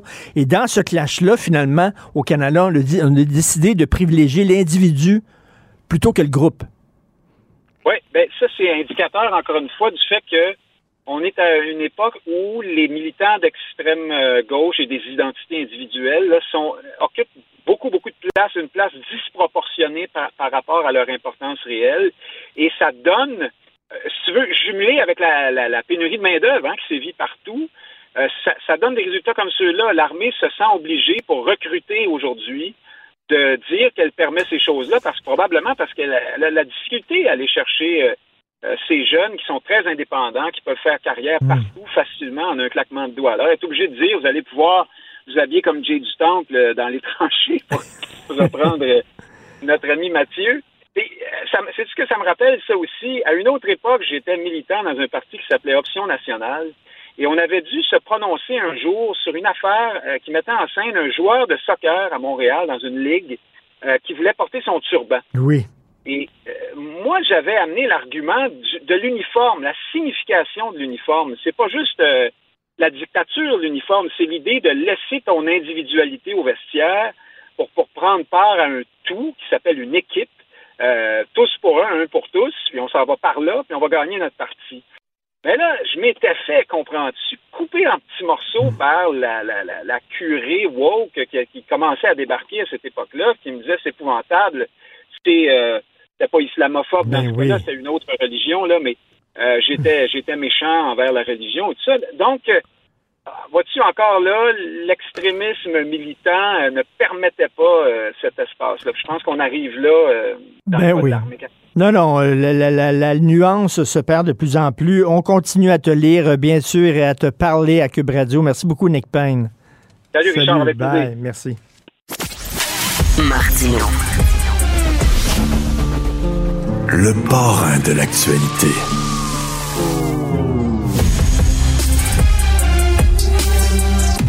Alors, nous parlons avec Karine Gagnon, chroniqueuse politique au Journal de Montréal, Journal de Québec et directrice adjointe de l'information du Journal de Québec. Karine, ça commence à me taper ses nerfs, l'affaire Julien Lacroix. Là. Ils se répondent de jour en jour, puis ils changent leur version, puis tout ça. Je pense qu'il y a des gens qui, qui commencent un peu à être tannés, puis ils se retrouvent plus. Qui dit vrai là-dedans? On est mêlés.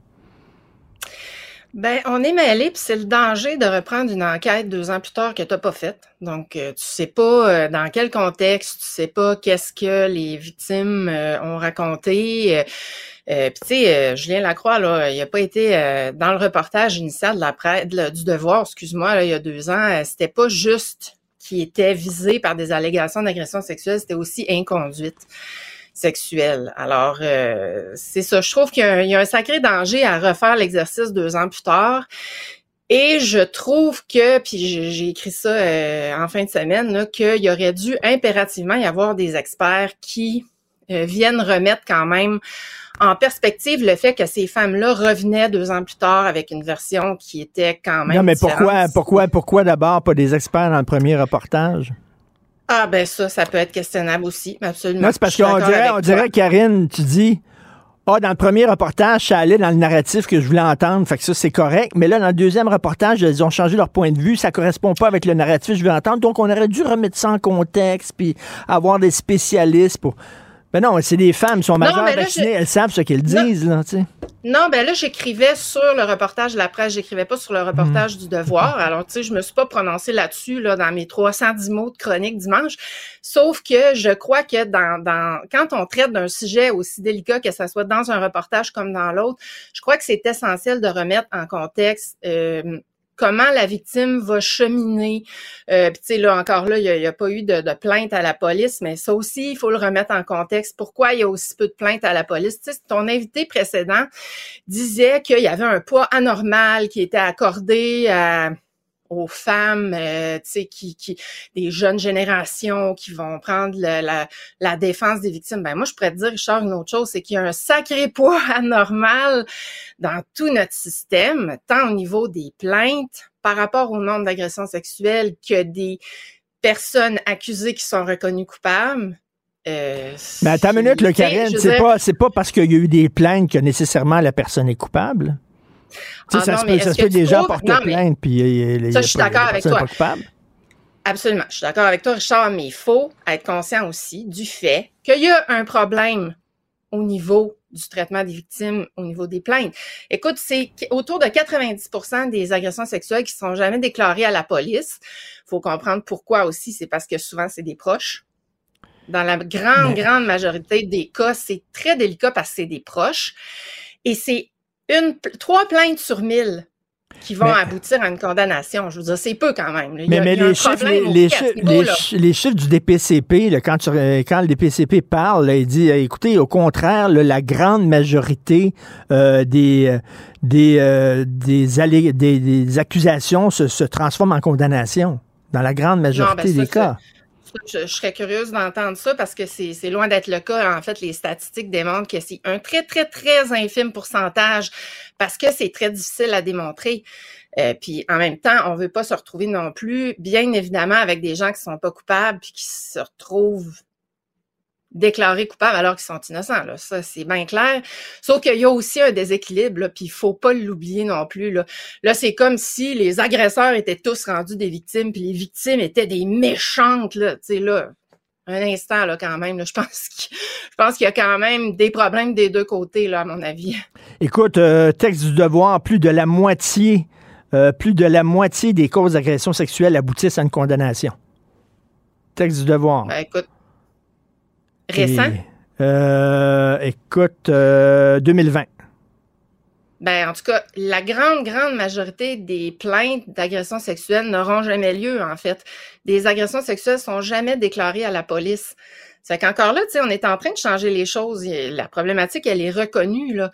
Euh, on crée des tribunaux spéciaux euh, qui sont des projets pilotes pour le moment, mais tu sais, on le sait là qu'il y a un problème. C'est c'est clair parce que c'est des ce sont des causes très délicates là, tu sais, pour toutes les raisons que, que j'ai énumérées. Là, Texte de Michael Nguyen, notre collègue, euh, en 2021 dans le journal de Montréal, les condamnations pour violences sexuelles explosent. Il y en a eu presque deux fois plus à Montréal par rapport à l'an passé. Donc, il y, a des gens qui sont condamnés, tu sais. Je veux dire, André Boitler, il est en prison. Edgar Fruitier est allé en prison, là. Tu sais, il faut ben, quand même porter assez rapidement aussi, là. Il, ouais, il est ressorti assez rapidement aussi. Mais tu sais, ce que tu dis là, c'est vrai et c'est attribuable au mouvement MeToo. Ça, ça, aussi, j'ai lu plein de trucs là-dessus. Puis c'est vrai qu'il y a eu une grande augmentation euh, des, des, dénonciations. Maintenant, est-ce que tout ce qui s'est passé là, quand on revisite une cause comme le fait la presse et le 98.5, est-ce que ça va faire en sorte qu'il va y avoir moins de dénonciations? Moi, je me pose la question. Mais il ne faut pas décourager euh, ces femmes-là à aller devant le système de justice parce que si on dit ça ne vaut pas la peine, puis tout ça, à un moment donné, tout va se régler, ces, ces médias Mais moi, sociaux. Je dis pas... Je dis pas que ça vaut pas la peine. Je dis qu'il y a un constat, qu'il y a un problème. C'est admis. D'ailleurs, le gouvernement et les gouvernements travaillent à tenter de trouver des solutions, mais on est loin d'en avoir trouvé présentement. Là. Puis j'ai hâte de voir comment ça va fonctionner, les tribunaux spéciaux. Euh, mais pour le moment, euh, on n'a aucune idée là, de ce que ça va pouvoir changer. Mais je pense que les gens voient ça. Là, là, on est rendu dans les détails, là, comment ça s'est passé cette soirée-là. Puis non, c'est pas comme ça. Puis l'autre répond. Puis... Euh, tu sais, les gens regardent ça et disent Wesh, vraiment, les tribunaux populaires, s'il vous plaît, si, si tu dis que tu as été vraiment agressé, ben porte plainte à la police. Là. Ah, ça, je suis d'accord avec toi, là. Puis, hmm. tu sais, euh, je, moi, j'expose pas ma vie sur les hmm. réseaux sociaux. Ben c'est pas moi qui va dire que je trouve ça intelligent, là. Euh, sauf que, tu sais, c'est ça. Il faut reconnaître quand même qu'il y a, il y a plusieurs difficultés qui amènent les victimes à ne pas porter plainte. Maintenant, c'est sûr qu'il faut les encourager. C'est ça que j'ai écrit dimanche. Euh, mais, bon, voilà. Ça vient avec son, son, grand lot de difficultés encore aujourd'hui. En tout cas, c'est très complexe. Un sujet très complexe. Écoute, est-ce que. Très délicat. Les gens qui disent, moi, j'ai de la misère avec le fait qu'on va autoriser aux militaires de se maquiller, de porter des jupes, etc. Est-ce que ces gens-là sont nécessairement transphobes, nécessairement homophobes? Est-ce que ce sont des gens fermés?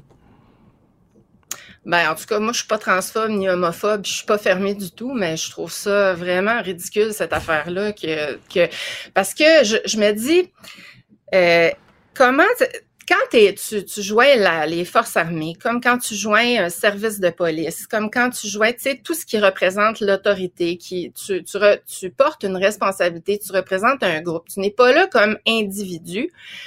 Puis là, ben, c'est comme si on, on se dit euh, peut-être qu'on a de la misère à recruter euh, des jeunes dans l'armée ou des gens en général. Puis là, on va ouvrir tous les critères. Ah, puis là, ça va bien aller. Je veux dire, là, c'est fou parce que c'est rendu que partout, puis on en genre souvent, toi puis moi, on abaisse les critères, puis on, on, on, diminue les règles, puis on se dit, ah, c'est le free for all pour être sûr de recruter du monde. Mais premièrement, je suis pas sûre qu'ils vont recruter plus de gens à cause de ça. Puis deuxièmement, est-ce que c'est vraiment ça qu'on veut, là, tu sais, des, des militaires euh, tatoués jusqu'aux dents, euh, les cheveux euh, de toutes sortes de couleurs, qui ont l'air à des clowns? Ça fait sérieux, ça pour vrai, là, moi, je serais curieuse de parler à, des vétérans là, qui doivent vraiment. Tu sais, je comprends qu'on on, doit moderniser hmm. les forces armées, mais si on veut les moderniser, Richard, là, on devrait se pencher sur l'égalité homme-femme, l'omerta concernant les agressions sexuelles, justement, le traitement des homosexuels dans les forces armées. Ça, c'est pas fait. Ben, c'est peut-être ça aussi qui empêche des personnes hmm. de, de hmm. d'avoir envie de joindre à, à l'armée. C'est peut-être pas tant qu'à moi l'idée de, de, se mettre les cheveux de toutes sortes de couleurs puis les cheveux longs puis en tout cas moi je, je la comprends pas tu sais les étudiants en technique policière se font dire dès le début là dès le premier cours là qu'ils ont là euh, tu sais les filles les gars euh, la teinture de couleur les gros bijoux euh, le, vernis ses ongles ben c'est un peu normal là ça ça marche pas ça marche pas parce que tu représentes non pas seulement ta petite personne parce qu'on est bon là-dedans notre société hmm. tu représentes l'image d'une organisation avec laquelle il vient une, une responsabilité parce que tu es un symbole d'autorité. Mais, Alors, mais ça je te là, comprends fort bien. Moi, quand j'ai écrit ma chronique, je me disais, qui je suis, moi, pour les juger? Est-ce que quelqu'un, si un gars, là, euh, veut vraiment servir son pays et a le courage d'aller en Afghanistan, là, puis de risquer sa vie pour permettre à des jeunes filles là, de pouvoir aller à l'école en toute sécurité, le fait qu'il porte du rouge à lèvres ou pas, là, tu sais, vraiment, là, s'il s'il fait un job, s'il permet, tu sais, qui, je suis, moi, qui n'a pas le courage d'y aller, qui n'a pas le courage de servir son pays, qui a peur, qui reste à la maison, cette personne-là, même s'il a du rouge à lèvres, a quand même plus de couilles que moi. Puis je me disais, Ben, écoute, j'en ai pas de couilles, puis je suis une personne courageuse. C'est juste que ça m'intéresse pas d'aller dans les forces armées, tu sais. Je veux dire, c'est une question aussi d'intérêt, puis tu sais, il y en a des passionnés là-dedans, justement, qui le font par passion puis par conviction. C'est quoi le lien avec les cheveux de couleur? Je veux dire, tu les feras à ta retraite, tes cheveux de couleur, là, tu sais. En plus, euh, la, la retraite arrive assez jeune, là, dans les forces armées. Alors, je, non, je, je comprends pas trop ça, là. Je pense que je, je, puis je suis pas vieille, puis je suis bien ouverte, puis tout ça, mais je pense que c'est ça. Aujourd'hui, on a un drôle de rapport à l'autorité en général, Oui. là, que ce soit par rapport aux enseignants, puis tu sais, on, on- les enfants rois, puis tout ça. Alors, euh, je trouve que ça fait partie de ce courant-là, puis ça, ça Ouais, c'est je- je l'individu, c'est l'individu là. Il faut Oui. que, il faut que l'organisation. D'ailleurs, on est en train de changer les règles. Pourquoi? Pour 0,01% des gens. Ah oui, absolument, là. Je veux dire, le militaire avec du rouge à lèvres dont tu parlais, il doit pas en avoir ben ben. Puis, tu sais, la même chose pour les cheveux colorés puis les cheveux longs, puis ça doit être assez rare. Ben oui. Puis tant mieux, mais je veux dire qu'on permette ça pour recruter, ben justement, là, une infime Est-ce qu'on permettrait, est-ce qu'on permettrait à Jean-François Guérin d'animer le Québec matin en robe? Ben, tu sais, écoute, un autre exemple. Catherine Dorion arrive en coton ouaté à l'Assemblée Ben nationale. oui. Tout le monde se scandalise. ben oui, mais c'est ça. C'est qu'on on s'attend pas à ce que nos députés arrivent en coton ouaté. On s'attend à ce qu'ils arrivent avec un habit parce qu'ils représentent euh, les- le peuple. Tu sais, c'est les élus du peuple. Donc, les militaires représentent l'organisation. Puis, tu sais, s'ils ont, sur- comme tu disais, à, à cœur, puis le courage, tu sais, d'aller défendre des gens, ben c'est c'est en tant que groupe et organisation, c'est pas juste en tant Hmm. qu'individu, ça doit d'abord être pour représenter un pays, pour représenter les forces de l'ordre. Donc, Hmm. c'est- à ce niveau-là que ça, ça, ça va pas ensemble, je trouve, l'idée de, de permettre tout ça. euh. Tout à Moi, je, fait. je suis tombée en bas de ma chaise quand j'ai appris que ça, ça s'en venait, ça, alors, là, tu vois. Merci Karine, merci, très intéressant. Salut, bonne semaine, Karine Gagnon. Martino. Le préféré du règne animal. Bonjour, les petits lapins. Petit lapin, petit lapin. Gilles Proulx. Bonjour, mon cher Richard. Richard Martineau. Pauvre petit lapin. La rencontre. Point à l'heure des cadeaux. Je serai pas là, là, à vous flatter dans le sens du poil. Point à la ligne. C'est très important, ce qu'on dit. La rencontre pro martineau Gilles, vous voulez parler de Bernard Drinville? Bernard Drinville, avec qui j'aurais le goût de sympathiser. Je ne l'ai pas eu souvent dans mon cœur, Bernard Drinville. Je trouvais qu'il était un animateur vulgaire, mais là, il a quand même un gros job hein, au ministère de l'Éducation. Et là, les grands coups de gueule hier sur les grands travaux pour rendre l'école moderne. Ah, quelle découverte! Les tuyaux qui sont brisés, euh, je ne sais trop, euh, les fenêtres qui prennent de l'air, euh, l'asphalte qui devrait être faite dans la cour, le plomb dans l'eau, etc. Et la valse des milliards de dollars qui va suivre sur vos comptes de taxes. Et euh, quel rafraîchissement d'entendre ça, ce défi pour Bernard Drinville. Un rafraîchissement, mais j'y pense. J'ai entendu exactement la même nomenclature, les mêmes maudits problèmes sous l'ancien ministre, l'ancien péquiste devenu ministre de l'Éducation dans la coalition des opportunistes, Monsieur Roberge. C'était le même, même, même palmarès. Alors, quoi de nouveau? Bien sûr, par contre, on parlera pas de l'école qui finirait à 16h15. On parlera pas d'une école à 200 jours. On ne parlera pas de l'introduction forcée de l'enseignement de l'histoire. Alors, la CAQ ou euh, Drainville, est-ce que ça va être du pareil au même? Bernard a beaucoup de rattrapage à faire pour se recrédibiliser. Et là, il va être aux prises avec une nouvelle génération d'élèves où on voit l'affaissement intellectuel parce que les enfants s'élèvent seuls. C'est tous ces qu'il va falloir rentrer sous le toit de l'école. Ça te donne une idée justement quelle sorte de nation forte que l'on prépare avec cela. Mais bonne chance quand même, mon cher Bernard. Puis les étudiants qui trouvent les examens trop durs, trop durs. Oui, les examens de français sont trop difficiles. On le voit là.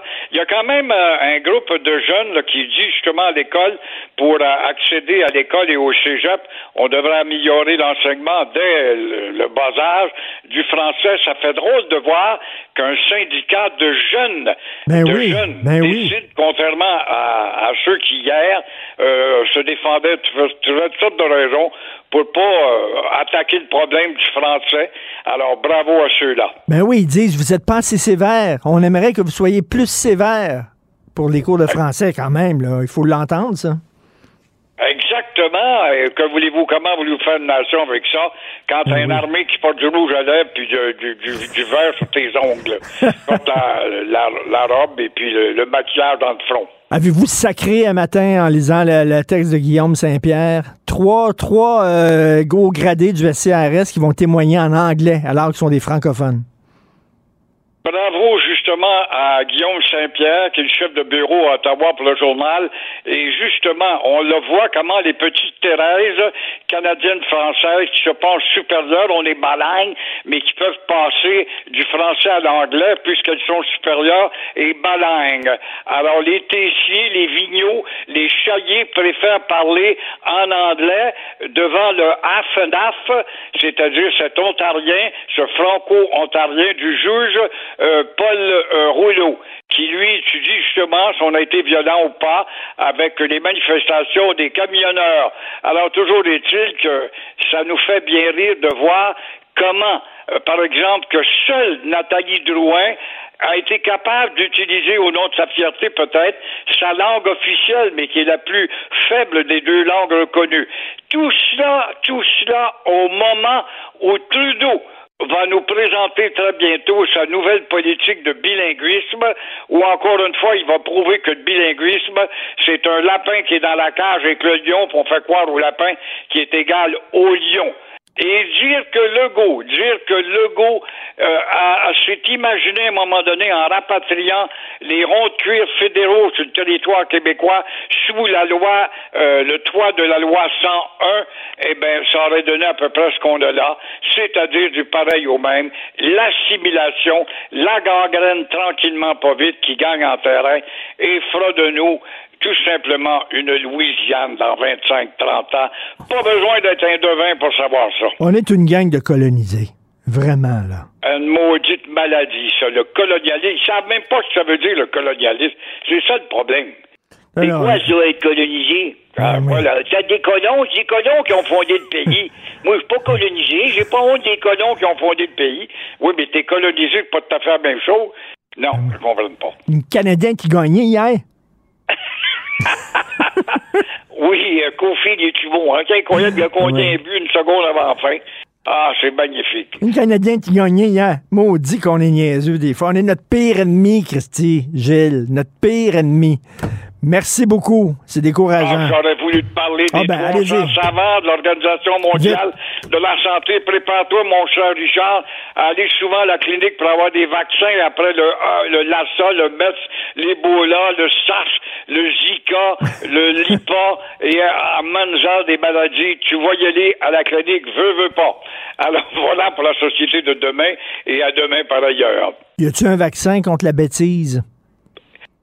Non, pas encore. Il n'est pas inventé. Encore, on est, pas, on est trop bête pour l'inventer. Le vaccin contre la bêtise, ça, ça existe. Il s'appelle Gilles Proux. Il faut prendre une bonne dose tous les matins à l'émission de Martineau. Gilles Proux est là. C'est votre vaccin contre la bêtise. Merci, Gilles. Bonne dose. Merci. merci beaucoup.